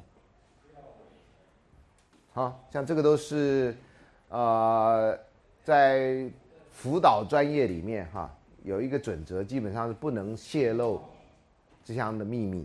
但是呢，如果危及他生命危险，啊，那这个秘密。就不叫秘密，你就要告诉相关单位去拯救他。你不能你的案主告诉你说他要自杀了，你说哦对不起，那他自杀是他的自由，我不能做什么啊，我不能告诉你们，我也不能告诉你家长啊。那这样的话，这是有道德上的问题。所以他们的伦理准则里面啊，有这些自杀或者要伤害他人的这个明显的意图，快要变成行动的时候，你要有你要出来主动告诉相关单位。那这是。专业人员的伦理的守则，那你作为一个朋友，你要不要？好，所以这是一个呃尊重隐私，这算不算隐私的范围？这也是一个判断的一个问题啊。第三，保守秘密啊，保守秘密，我们一般的意义是说，那是涉及到你跟他或者他的一个很重要的事情。但是如果这个秘密包含他伤害了别人，或他准备要伤害自己，那这个秘密你要不要替他保守？啊，那，譬如他考试作弊，他的报告其实是别人写的，你要不要出来指证他？啊，像这种都是有些人会觉得很困扰的，有些人完全不困扰，只要你是我朋友，我帮你扛一切。啊，也有人是这样子，很豪迈型的啊。第五，朋友不在场的时候要为他辩护，啊，那如果你一群人在一起，然后你的朋友不在场，你没有替他辩护，那你算不算是朋友？啊，那这个也是一些考验了哈。然后第六呢，公共场合不应该批评朋友，啊，呃，不要批评你的，这个跟上一个是一样啊，不要批评你的朋友，啊，你的朋友真的怎么样？要不然你亲自跟他讲，啊。那第七呢？寻求给予情绪支持，啊，他很难过的时候，你要陪伴在他身边，啊，比如说他失恋了，啊，你要不要陪伴在他身边？啊，如果你今天要来上爱情社会学，举例来讲，啊，你的室友或你的好朋友失恋了，啊，他很难过，那你要怎么办呢？一带他来上课，啊，二不要来上课，你在家里陪着，在宿舍陪着他，或者家里陪着他，啊，三你来上课。啊，他难过他的，你看你再回去每小时你去查一下他现在还好不好，还是怎么样啊？有很多种不同的做法啊，这有时候是很大的难题啊。第五，朋友，呃，对不对不起，讲错了。第八了哈，交谈的时候要看着对方啊，现在容易一点了哈，因为大概我现在看到学生跟我聊天讲话，大概都会眼睛互相注视的。我们以前这是件很困难的事情，我相信古代的中国人更困难。啊，因为古代呢，我们以前看电视都会说，皇的啊，小民有罪不敢抬头啊，恕你无罪，谢万岁万岁万万岁。你看台词都有，你看我到现在都会背。然后呢，你知道叫他陛下，他坐得很高，然后你是其实陛下是你，你在那个陛之下，他在陛之上，可是他称陛下，你自己不能称陛上，啊，你就要这样啊，不敢抬头，不敢看皇上，啊，那所以呢，我们养成了不敢看权威人士的眼睛的这个习惯，啊。呃，我到美国刚开始去念书，老师就发现这一点，说你为什么跟我讲话眼睛不看着我？我觉得看着你像两只狗一看，那会打架的。我心中想了，后来我就慢慢习惯看人家。我回来教书那么多年，还是有学生跟我讲话不敢看我的。啊，那我说讲过，我们的老师上课都不看我们的，大学老师、高中老师还有人看，大学老师都好奇怪，每个大学老师什么地方都看，就是不看学生。啊。呃，现慢慢，我觉得这跟时代风气有关系啊。那以前我们玩那种互相看看谁会先眨眼睛那种，是吧？还有谁会先笑出来，啊，这个你们不知道现在还没玩这种非常无聊的游戏啊，完全不用花钱，但是真的蛮无聊的。所以我们那时候大家不看对方，也是怕说这是在玩游戏吗？啊，那现在都看了了啊，所以很少的。所以交谈的时候看着对方是对对方的尊重，啊，对对方的尊重。但以前呢，我们会觉得是好像窥探隐私或者泄露太多秘密。啊，像有些人哭的时候啊，就不敢把眼睛看着对方，就这撇过脸去去哭啊，啊，那这个也是啊，嗯，第九，在一起的时候要尽可能让对方高兴，啊，呃，很多人很喜欢跟我交朋友，因为我最大的本事就让对方高兴，啊，呃，有人说，那你会不会有不高兴的时候？当然有啦，开什么玩笑啊？我不高兴的时候，笑话就会比较少啊，啊，那就有不高兴的时候啊，啊，一起的时候尽可能让对方高兴啊。然后第十，不要妒忌或批评朋友或其他方对方其他方面的人际关系。他是你朋友，你就不能骂他的朋友，对不对？那就算那个朋友你不认识，你也不能说，哎，你怎么会跟我交往，也跟他交往呢？那那那人痞子啊，一个。他说，哎呦，他也这样说你呢，啊，这不是很尴尬吗？对不对？呃，大家既然是朋友啊，有人说，哎呀，都是朋友嘛，就开开玩笑嘛。那这是真的还是开玩笑呢？啊，第十一，所以要包容对方的朋友，啊。虽然他不是你直接认识的，但是呢，你们有共同的朋友这一点，也许你就该往这方面多想想啊。这是所谓的友谊的规则的第十一点，第十二点，这是西方人规定上出来的哈啊，要分享成功的消息。今天有最高兴的事情，你们现在就抛在 Facebook 上面啊。老师现在慢慢也这样搞了啊，我已经快跟你们越来越接近了啊，呃，有点要彗星撞地球了这样啊。所以呢，呃，以前我都不太懂啊，我们这种没有脸书的人都完全不懂。你怎么知道他最近发生什么事情？你没看他脸书吗？他偷在上面啊，呃，有好处，因为他讲一遍就好了，不必讲一百遍，啊，呃，像这个本人今天拿到一个蜂蜜蛋糕啊，这是我的学生啊，生了小孩啊，满月，才觉得他生小孩了，还就就就满月了啊，他在生小孩待产之前还在那边跟我这边来拉来拉去的这样哈，呃，不知道什么时候会生啊，呃，一堆一堆的这种哈，就就就一个月了这样哈，分享成功的消息啊，说生小孩我也马上就知道啊，这也是很好，他朋友当然也都知道啦啊。我现在加我刚开始不知道为什么要加朋友，现在发现加了朋友以后，朋友什么讯息我马上就会知道，然后每天都花很多时间去看他们在干什么，我觉得真的蛮无聊的。坦白跟你说，因为大部分人的事情我没兴趣啊，我相信我的事情你可能也没兴趣啊。啊，有人会贴照片跟谁吃饭，那你还了解他干了什么？那像我这种不贴照不贴吃饭照片的，那你看我的事情。啊，还有一个学生多年不联络，在脸书上碰到，好高兴，说孙老师你最近好吗？那我怎么回答呢？不太好，赶快来看我吧。啊，而且很好，这不是这不是废话吗？我不好会在脸书上吗？我我是不该放一张那种垂死的照片，或者什么，那嗯，或者那种法国人，然后一堆血这样，那不是我这样哈，跟他开个玩笑。然后我一回答说很好，他就不写来了。你看，那是干什么呢？所以我觉得我蛮困惑你们这个时代人的这种这种这种交往这样哈。那有人我也不知道，我加他朋友，或者有些人我完全不认识，还有人只只写了名字，我就加人家当朋友，后来发现不是那个人，不是我想加的那个，他只是名字一样，姓不一样。那他没写名字，我怎么知道呢？啊，有的时候还糊弄我说我们有三个共同的朋友，我想这不得了，我们三个共同朋友，是我们三个共同认错的朋友呢。啊，我那天就，尤其你们有些人不摆照片，我也不知道你们是谁，然后你用中文名字，我大概还知道你是谁。啊，有的人不用中文名字，我根本就不知道你是谁。有一个人邀请我当他朋友，当了多久了？我终于有一天恍然大悟，他是我认识的一个人，因为他是马来西亚的侨生，现在美国念书，然后他的英文拼法是非常奇怪的拼法，跟我们的不一样，所以我就不知道他是谁。然后他照片里面摆了三个人，我根本就没看出来他是中间哪一个，其中还包括他阿妈，好像。我想我不会认识这个，这不会是我中间任何一个前任吧？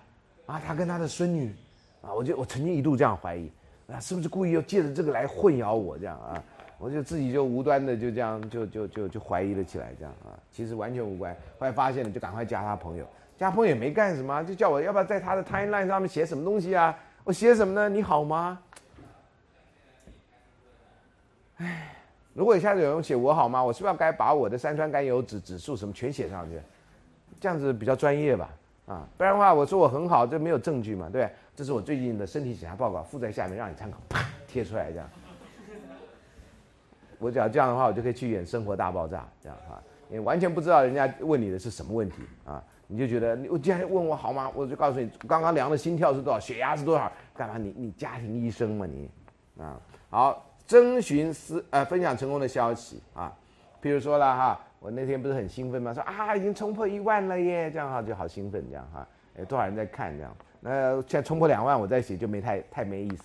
现在要写再写啊，冲破十万了耶，这样哈，那才有意思嘛啊，好奇怪啊，冲破一万很高兴，冲破两万就没什么特别高兴，这叫什么？边际效用递减嘛，还是怎样？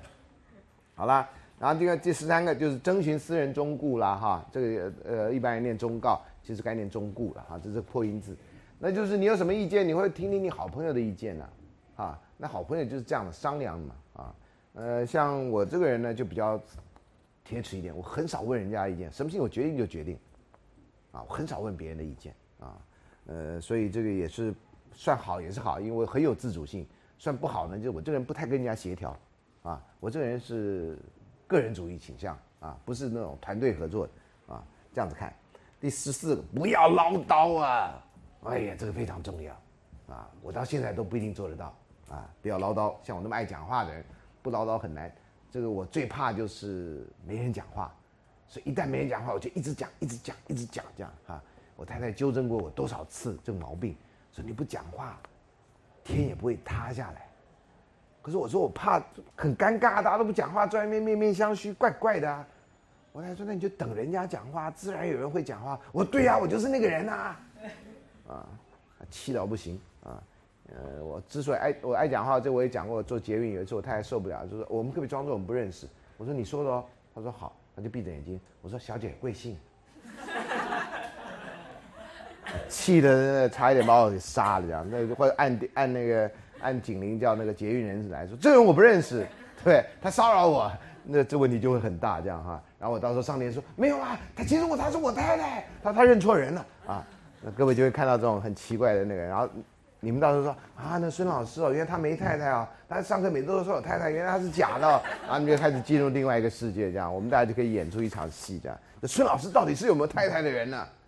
啊，这个是个不错的开始，对不对？一个发老师发疯以后，你才发现他上课所讲的东西全部是假的。也没有那个女生什么站在对面什么看了半个小时的，也没那个他其实就是从小孤儿一个，啊，或者说他其实变性人，他伪造了他的一切历史，更厉害的是他其实是外星来的，啊，为了 fit in，所以他编造了很多更不存在的事情，哇，我再这样讲下去，我是不是该送到医院去？呃，不要唠叨啊，这我的大毛病啊。十五呢会跟朋友开玩笑，会互相亏来亏去。啊，这个呃，有些人看不惯看不惯这种男生特别容易亏来亏去，有些人就觉得你们俩敌意好深啊，怎么会这样子互相亏来亏去？那有些男生就是以亏来亏去表达彼此的情感呐，啊，女生比较少用这种负面的啊，那男生比较多用这种负面来表达关系这样哈，呃，因为这是呃在人类学的研究里面，有些人哈在社会上是允许他们有开玩笑的关系，师生之间没有玩笑关系，熟人有。啊，你又跟老师开玩笑，那你真的要跟他很熟很熟很熟。好同学之间有玩笑关系，你跟不熟人开玩笑，他会觉得我们俩有这个关系吗？你可以讲这玩开这玩笑吗？啊，那喜剧演员通常对别人有这个关系，因为他是喜剧演员，所以他开你玩笑，那是你知道他是在，那是他的一个专业表现。喜剧演员不开你玩笑，你会觉得你自己可能是个很无趣的人，啊，所以这个是从另外一面来看。十六呢，试图回报朋友的情谊、恩惠跟赞美，啊，好朋友之间大家互相夸奖啦。不过男生夸奖的真的比较少啊，男生大概就是哇，你这双球鞋好酷啊，你怎么买得到？这是限量版啊，这大概就是夸奖了啊。那女生大概就是哇，你这个发夹好漂亮啊，你这发型你这哪里怎么梳的啊？哎，你这化妆品怎么看起来像没有化妆过啊？这样哈，那我今天本来就素颜哦，原来如此。啊，你们这种素颜跟那个叫什么？化了半天妆，像是没化妆那种，真的是不得了啊！那天电视上还有演一个人，还有一个人出来，他可以化成把自己化成陈妍希，他连梨窝都可以画出来，他其实跟陈妍希一点都不像。啊，那这就报就报道说他如何画的叫仿妆模仿的仿。我讲看电视也能学到很多东西，只要你看对电视的话，啊，你只要看错的话，你不知道学到什么。我那天就看了半天电视报道，他他怎么样画成陈妍希，然后这电电电视切成两个荧幕，然后这边是陈妍希的一张照片，静态照片，这样这张就是他慢慢慢慢怎么样从一完全不像人，不不不不不不不，就变成几乎跟他一样。我看了觉得啊，不得了哦，原来陈妍希也可以是画出来的啊。十七向朋友表白个人的感觉会困扰啊，所以就是基本上呢，有的人会不跟朋友表白感觉。啊，这就跟前面略有重复，所以这是他们调查出来哈，然后归纳的结果啊，呃，很少，很少啊，有人一次把友谊的规则讲得那么清楚。当然不是说每个人都符合每一项，而是说这些是呃，在西方人觉得交朋友很重要的东西啊。那友谊的规则跟友谊破裂啊，你可以看到这些因素呢，有些人认为是很重要的。你看那比例，有些人认为不重要啊，所以这个接下来有一张表，你自己去看一下，这是跟上面刚刚的十七项做的不同的项目所做的一些比例。那友谊的特质哈，这跟规则有点类似，这是另外一个研究有的，这我最近看到，他就说感觉对他人有义务啊，你觉得他是你朋友，你就对他有，譬如说他今天没来上课，对不对？那我的课不点名，那你要帮他什么呢？帮他拿讲义呀，因为考试的时候要检查讲义呀，对不对？这朋友的知道吗？这也没啥，老师也没说不能拿讲义嘛。我的课你只要来了就拿讲义，你旁听的你也拿嘛，对不对？啊，你缺纸张你也拿嘛，对不对？这有什么关系？这印的就要拿回去。我跟你讲，我以前呢，每次到学期末哈，那讲义都从这个桌面堆到那么高，我都印班上的分量啊，甚至还减量啊，啊，到最后一个月那七十个人我就印五十份哦，都没有人拿。那浪费纸张嘛？讲义股很认真在印啊。那你不知道台大吸收了多少教育部的经费，就是让你有这个印讲义的机会啊。私立学校一个学期十五页，我光印那个课程大纲就没了。那你台大有那么多的那个好处，竟然就这样浪费掉，我看了非常痛心。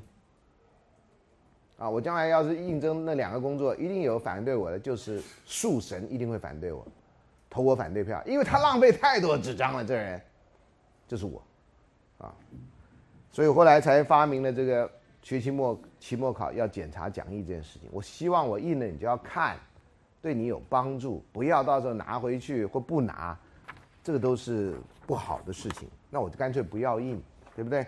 你们很多人习惯老师把你弄好好的一本讲义读本，这都是错误的学习方式啊。好了，那这个感觉对他人有义务。第二个，有人给予情绪支持。第三个，陪伴，这跟前面其实都差不多的哈。第四个，竞争就比较没有这样讲，那这个部分是很特别。第五呢，守密跟信赖啊，信赖是非常重要，因为你相信你的朋友不会出卖你，所以一旦呢，你觉得你的朋友出卖你，这个友谊大概就一辈子不可能再恢复了。啊，一辈子不可能再恢复了啊！除非误会冰释，不然的话，这是一个很严重的问题。还有呢，包括帮助自我反省哈，你的朋友会帮你讲说，你会不会觉得这件事情你有不对呀？啊，你的朋友讲话你就比较容易听。有的时候同样的话看谁讲，有些人讲你就是不愿意听，那有些人讲就是好听，很奇怪啊。像我们老师教书讲了很多道理，一定你在这一生很多人都跟你讲过。但是呢，有时候你你相信老师，你就觉得老师讲的比较有道理，啊，你只要对你爸妈比较有那个距离，你就会觉得爸妈讲的都是屁话。可同样的话，真的啊，还有你的年龄不同，你感受也不一样。年轻的时候呢，会觉得老师讲的或长辈讲的都是一堆哎呀无聊的那种话。等你年纪大，你发现人生的真理也不过就是这几件事情。啊，我现在就慢慢体会到，原来就这么几件事情。没什么太多新的道理，难怪有人会说太阳底下没什么新鲜事，啊！我以前年轻的时候说，那是因为你见识少，觉得哇，这些老人家，呵，那现在慢慢变成老人家了啊！这个到底是不是真的，我也不知道。等你到我这年纪，你也可以好好反省一下啊。好，接下来呢，教呃情呃帮助自我反省，情绪保护啊，那个自己大大家是朋友的话啊，你就要在情绪上彼此支持啊。那因为我这个有时候翻译翻译的比较硬了哈，那我们翻译的松一点可以是那样。第八个交换想法跟看法啊，好朋友之间就是你可能对外面人你可能不愿意讲，讲了怕惹起麻烦，但好朋友之间你就可以讲。譬如说啦哈，你对于这个反对媒体霸权这件事情啊，你可能参加活动，你可能不参加活动，你大概多多少少会有一些看法。那这看法呢，有人会到 BBS 上面去啊，PTT 上去这个发表意见，然后跟人家比赛。啊，或者这个呃打嘴炮，你们是不是叫做啊？那有人就不会啊，他有意见，他不愿意讲啊，不愿意惹这个麻烦呐，哦，像这个，那好朋友之间就会讲，啊，就会讲啊，那或者好朋友之间就会问，像我基本上对政治的问题是非常非常没兴趣的人，呃，有时候我的好朋友会问我的看法，呃，我基本上没什么特别的看法，啊，我没什么特别的看法，因为你讲甲对的时候，我一可以发现乙也有道理，啊，这是我很大困难。可是呢，有些人就说啊，老师，你的朋友里面有谁谁谁什么党的这样哈？我说我朋友里面或学生里面什么党人都有啊啊，我就是挡不住啊啊！有人说老师，你看起来像不像是泛蓝的？我说那我也不是泛绿的啊，我就是泛桶啊，你看不出来吗？那么大的腰，对不对？这个看就应该看出来吗？泛桶一个人，我还泛谁呢？我，哎呀，我泛小人呢我啊！我一九九七年、九三年、九三年、九三年、九三年那年是我犯太岁。我一直不知道太岁是什么东西，就到了香港去，那时候大屿山的那个大佛正在修，还没完全修好，我就到那附近找了一个庙看了一下，呃，就发现我的太岁，啊啊，哪一年的什么属什么的，然后太岁长那样，我想我的天哪，我犯了你了，我是，啊，我就给他这样子拜了一下，啊，就回来了，啊，我原来犯太，不然你不知道你犯太岁，太岁长什么样啊？那不是很可怕吗？你不小心犯了一个什么人呢？干什么呢？对不对？那你至少知道你犯了谁呀？那跟他说对不起啊，我犯了你，我也不知道我哪里犯了你啊，请多多包涵啊！大人不计小人过，你是神呢，我是人呢，对不对？你就原谅我吧。将来我们俩一样的时候，你再跟我来拼呗，啊！我到时候是文昌帝君还是月老候选人，还是都落选，啊？月老落选人这也是个头抬头啊，对不对？或者文昌帝君落选人这也是个抬头啊，念不清楚的时候，候选人跟落选人听不太出来的啊。好，接下来呢，经历到柏拉图的这个呃柏拉图式的爱情，柏拉图式爱情通常是没有性爱的。有些人其实应该说柏拉图式爱情叫纯纯的爱，其实柏拉图式爱情也可能是同性恋的爱。OK 啊，那同性恋还不表示没有性行为啊啊，所以这个每次有人讲到柏拉图式的爱，我都不知道该怎么说啊。说老师，你对柏拉图式的爱有什么看法？Platonic love，我说这是一件很暧昧的说法，我不知道什么具体来说我不知道什么意思啊。后来这个呃日本的 AV 女优范岛爱了啊。呃，拍写了一本书叫《柏拉图式的性爱》，这本书没出版多久，就有学生寄完整的电子档给我看，我不知道为什么，觉得老师该增加这方面知识嘛，啊，我就把它存档，反正也不大啊，呃，就是柏拉图式的性爱，那多了“性”那个字，因为只有柏拉图式的爱这样的啊。然后后来范岛爱死了，就有记者打电话给我啊，你在网络上可以查到我对范岛爱死的看法，这样啊，呃，我是这样讲的啦。我说范岛爱死，我觉得很难过。这样，我觉得好像所有的男人都捅了一刀。这样，我就讲了这句话。我觉得我讲的非常好。好，后来发现好像不是自，不是他杀，也不是自杀，好像是疾疾病发作然后过世的这样啊。呃，你们女同学大家不知道范岛爱在男人成长的历程里面的重要的地位啊。呃，现在听说改名了，啊，不是换江山代有人出，现在是另外的人啊。我有一年呢，不知道上课被学生欺负到什么地步啊？学生就说：“老师，你不知道人家问问题，他就说：‘老师，你对……’这我们讲过苹果牛奶还是什么东西的看法？是不是有讲过？没有。好，就是类似这样。我以为是一种饮料。啊，那我可是呢，我看那个讲话的同学跟他旁边的男同学，男同学啊，然后笑成那么尖的样子，我就知道这里面有诈。我就知道这里面有诈。当老师当久了，你知道吗？你光从笑声你就知道那有问题。我就没回答，然后下课我就赶快跑回研究室去讲，数了一个啊，A B 女优的名字啊，就是类似苹果牛奶还是什么之类。我现在有啊，草莓牛奶，对对对对对，草莓牛奶。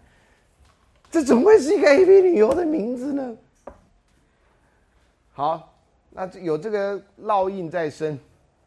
后后来就去有一个地方去演讲，也叫他们问我三个问题。就有一个高中女生就举手问我说：“你对于那个呃苹，你对于抹茶奶绿的看法？” 我想说，高中女生也来这一套吗？这太可怕了，你知道吗？然后我就不敢回答。然后那女生有点不满意，这样哈。我说：“你们都不满十八岁，我不太适合跟你们讨论公开场合讨论我对这种事情的看法。”她就很困惑的看着我。然后我后来演讲完了啊，然后女生还是很困惑，就说：“同学。”请问一下，抹茶奶绿是什么东西？然后他说：“老师，就这个饮料啊。”然后我就跟他解释为什么我会这种困惑。啊，那他还觉得大学教授的心思都不太正常。抹茶奶绿跟苹草莓牛奶，不能取一个正常人的名字吗？真是，同学，我跟你讲，我在教学历程里面被骗的次数非常的多，这样啊，每一个都都惊心动魄，这样啊。都惊心动魄，同学不要再做这种事情。老师年纪越来越大，懂吗？啊，不要再这样吓老师，老师老师很很容易被吓到。好了，接下来呢是经觉得受到尊重，啊，这很重要啊。朋友之间还不被尊重，那搞什么呢？啊，第十一，觉得某人会挺你，啊，支持你，啊，你做什么我都会支持你，这也是非常重要的。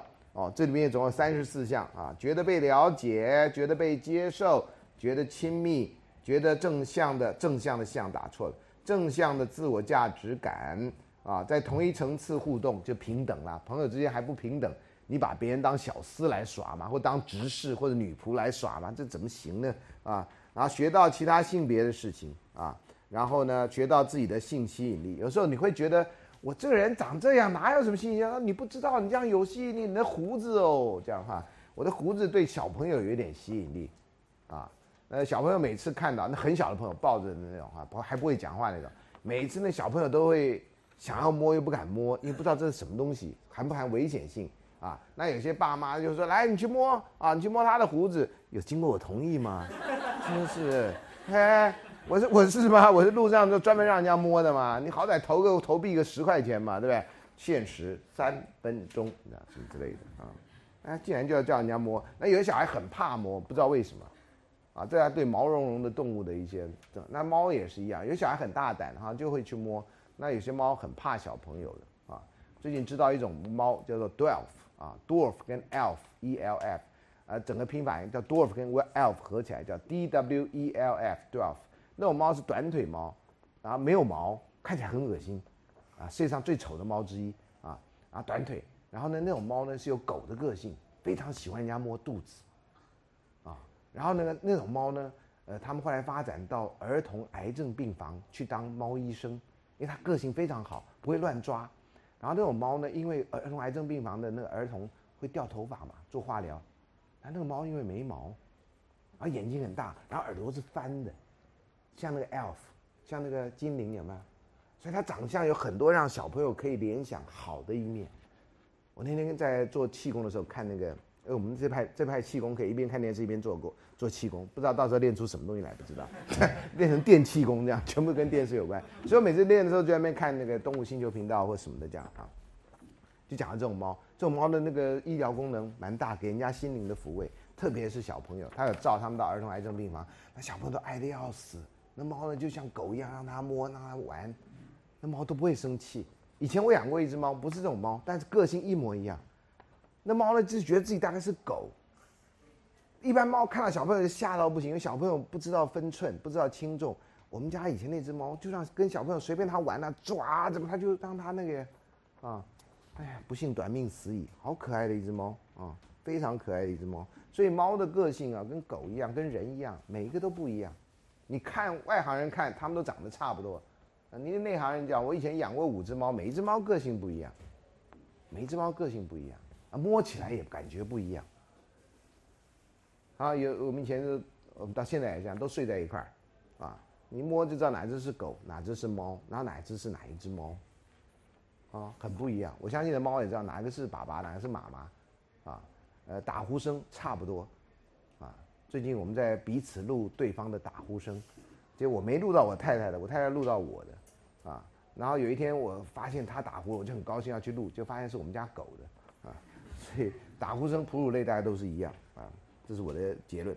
好，接下来呢，学到自己的信息引力之外，还有沟通错错误沟通的机会啊，所以沟通通常都会有错误沟通，好朋友之间错误沟通会非常的少啊，那不熟人之间那种错误的讯息沟通就会很多啊，语言的层次很复杂啊。这个我们在沟通那章会稍微再来提一下啊，然后呢有这个身体被保护啊，尤其异性的友谊特别适用啊。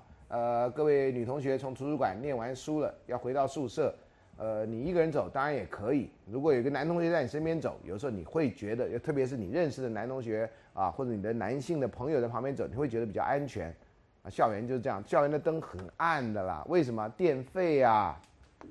以前呢，校警还跟我说过，以前那个我们那时代，在那个椰林道旁边不都是杜鹃花丛嘛？现在杜鹃花丛已经，哎呦，小鸟进来了，太厉害！以前佛陀讲经鸟会进来，现在我上课鸟会进来，真的是不得了。以前我上海狗都进来听课，你看这到什么境界了？这样啊，它是不是饿了？它是，啊，好，回到回到哪里啊？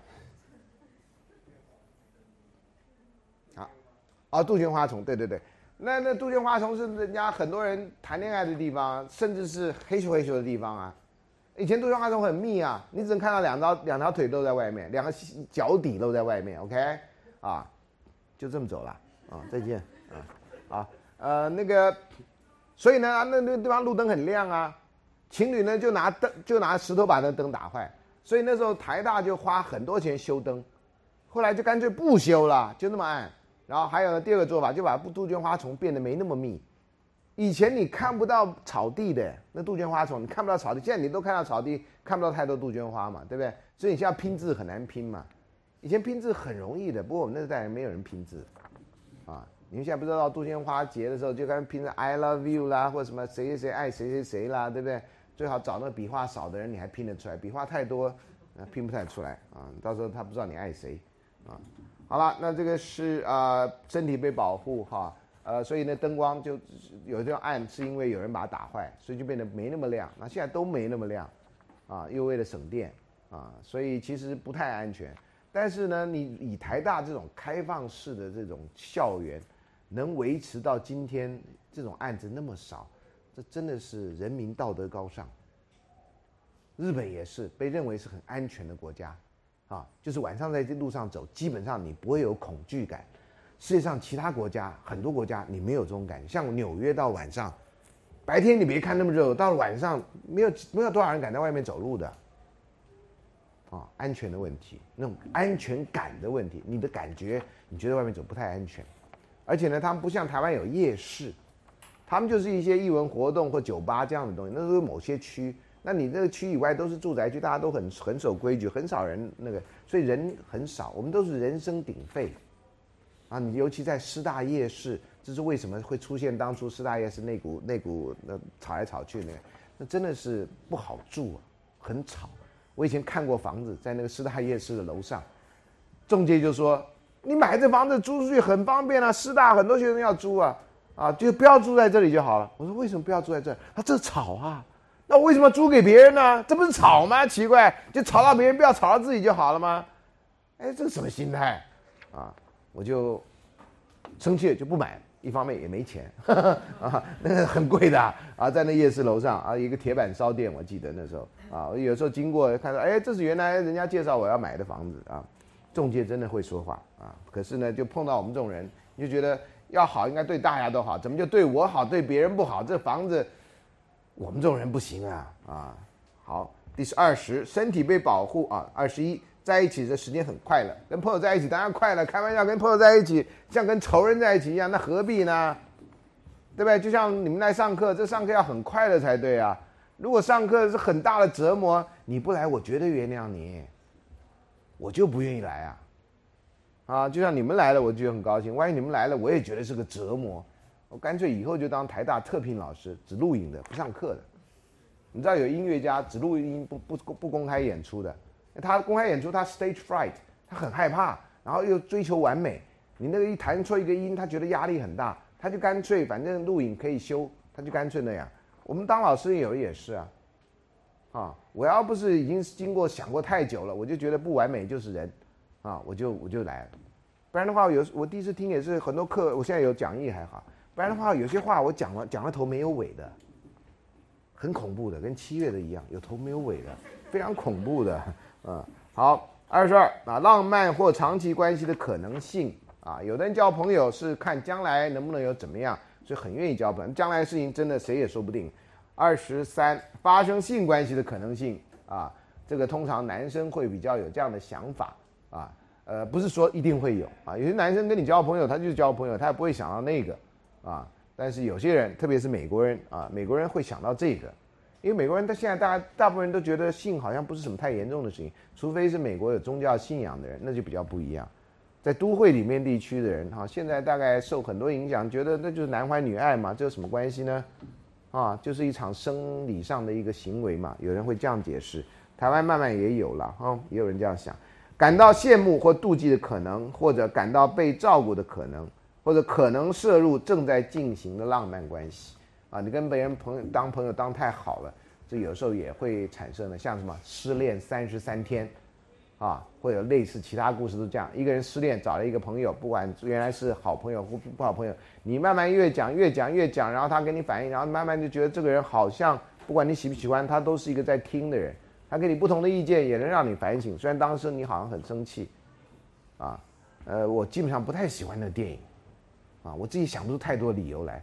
我觉得太吵，那女生太吵，啊，我我没有很喜欢那点。我我看很多爱情片，其实还蛮喜欢的，就那部电影没有太喜欢，啊，不知道为什么，还是那女主角的样子我不喜欢，还有那男主角，我怎么都认为他是个 gay，大概就是我抗拒心很强，所以我觉得这个电影太不像，太不像是一个异性恋电影。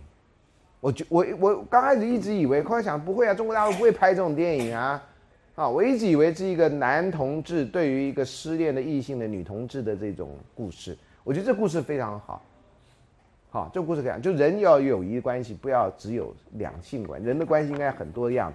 以前珍妮弗·安妮斯顿跟那个另外一个人也拍过一个类似这样的电影，中文翻成一个四个字的什么东西很怪的一个一个译名。他也是他爱上他好像也失恋。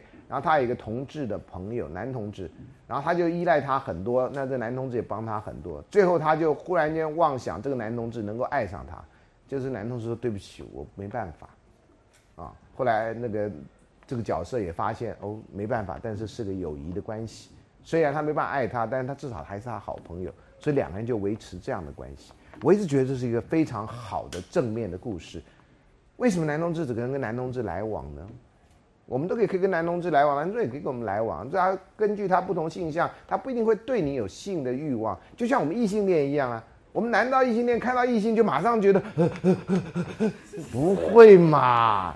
那就同理嘛，对不对？不管同性恋异性恋，性的问题啊，那个在适当场合可能才会出来，但一般场合大概是不太会出来这个问题的。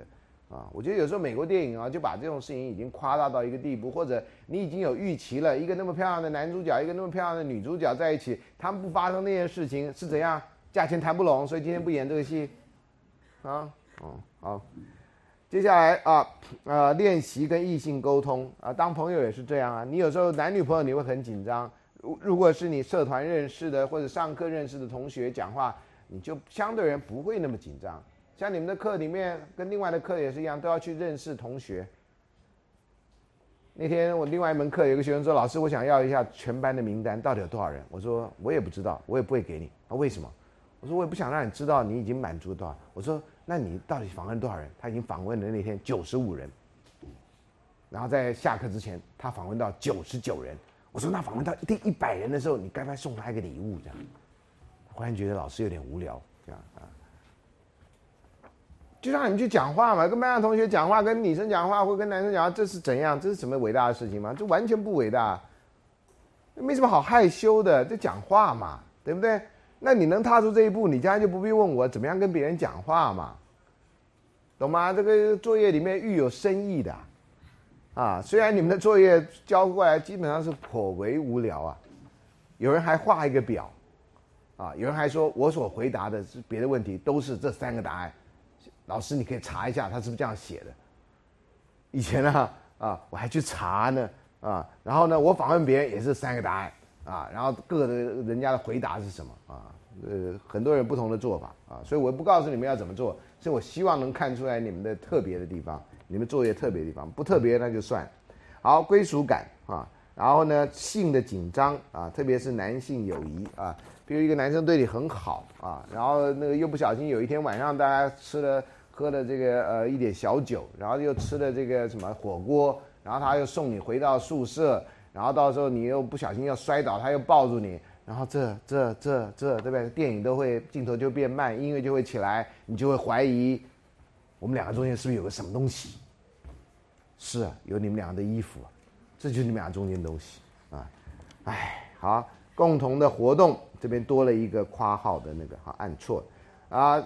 共同的兴趣，还有表达跟行为都很自然啊。然后呢，努力维持友谊，还有别人的看法会影响到友谊啊，这是友谊的特质啊。呃，这个都没有好好整理了哈。那这些都是从访问的对象里面啊，有些人就问你说，哎，你觉得友谊哪些特质？然后加以，有的是表列法让你选，有些是这种问卷开放式问题让你回答啊，整理出来的。那选择朋友跟情人有不同的偏好。第一个有几种不同的关系，他先把它列定。第一个叫做偶一为之的性伴侣，就是像一夜情这样。第二呢是约会伴侣，比较固定啊，时间上跟人都是固定。然后配偶、同性朋友、异性朋友啊，那他发现呢，这个友情跟同跟爱情的共同点都是温暖啊，尤其在冬天很需要好心 kindness 啊，善于表达啊，你平常跟人家不讲的，跟他会讲啊，开放啊，幽默感。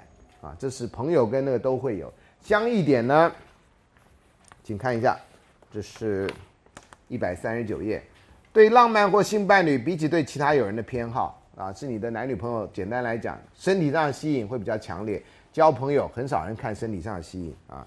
社会地位特质啊，倾向啊，这倾向有的时候是这种，就是他的性倾向，有的时候不只是性倾向啊。他人格特质，譬如说温暖啊、表达、幽默、聪明，这刚刚都出现过哈。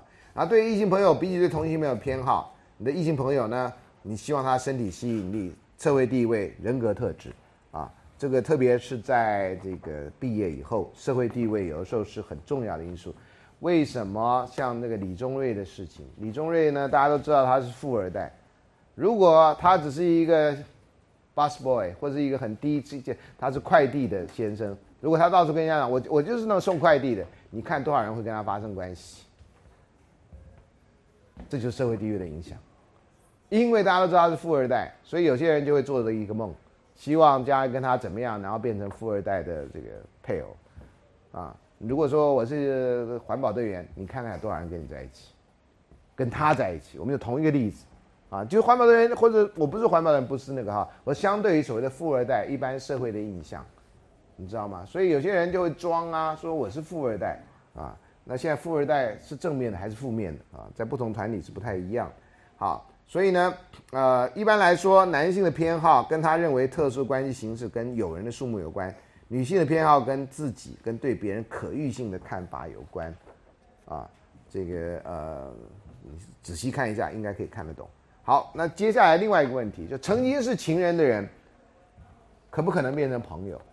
啊，或变成朋友会是怎么样？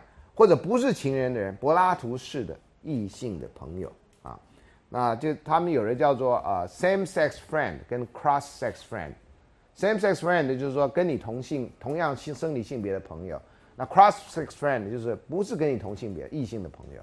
那现在有些话就讲的越来越呢，我们中文早就有这样的话啊。那发现呢，分手以后双方后来还是朋友的比例在百分之十三到百分之六十六，不就这也差太远吗？啊，这是一个不同的研究的结果啊。那看这当然要涉及到什么时候分手，那那个分手的年龄跟分手多久啊，这个都是可以再继续讨论的原因。另外，他发现同性恋中男同志百分之二十，女同学百分之四十五跟分手的情人还是朋友。好，呃，然后过去的研究发现呢，分手后是否还可以当朋友，有跟几个因素有关。第一个，恋爱之前是否是朋友？是不是朋友谈了恋爱然后分手，然后是跟这个可不可能是朋友是有关系的。第二个是分手的状况，如果是由男性提出或双方同意分手，有比较大的可能性可以当朋友啊。那如果呢是呃，对，然后也另外一方面有人认为，有的研究结果发现，男女朋友都可以决定是否是要当朋友，这跟分手由谁提出来没有关系的啊。第三是分手时候的沟通啊，这个他没讲得很清楚。我的那个看法是这样：分手的时候如果没有欺骗，要当朋友的可能性比较高；分手的时候如果是用欺骗，而且后来被发现，那要当朋友的可能性几乎等于零。啊，这个是从很多同学的经验啊来发现，这样啊，呃，可是以前呢，我们那个时代就跟这个分手就跟你。诚不诚实没任何关系。那时候分手，很多人就不讲话，就是不解释的，就分手了，不要再联络就是了，让事实证明一切。所以也没讲什么。然后呢，我们那时代人就不见面了，不来往了。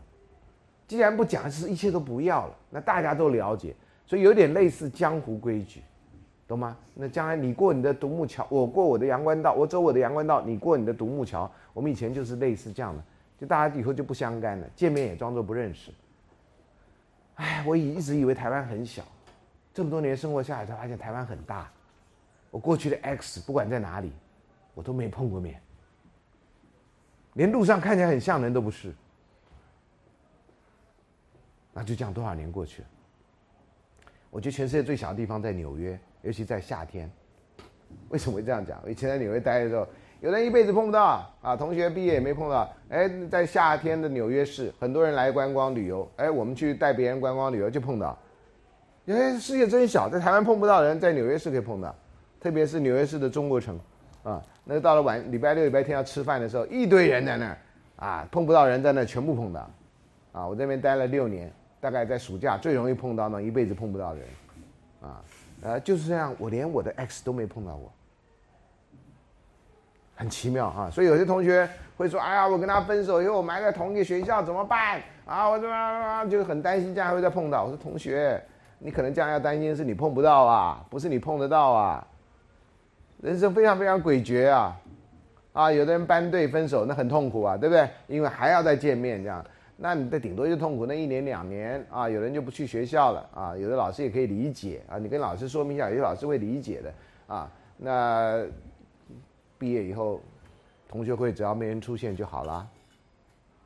啊，同学会也是这几年才会搞得那么大嘛，以前同学会也没那么大嘛，而且同学会通常都是那几个表现杰出的人才会开同学会嘛，其他那种找不到工作、休无薪假人，谁会去参加同学会？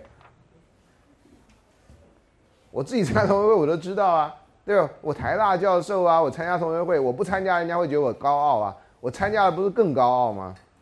因为大家同学会第一件事情就说你现在在干嘛？呃，我现在放无薪假。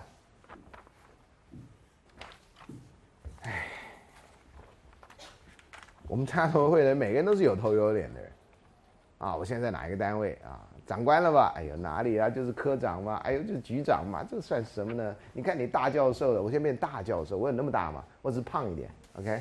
这是哪有大？好，这另外一个笑话还是讲出来给大家。来，今天大家讲不完。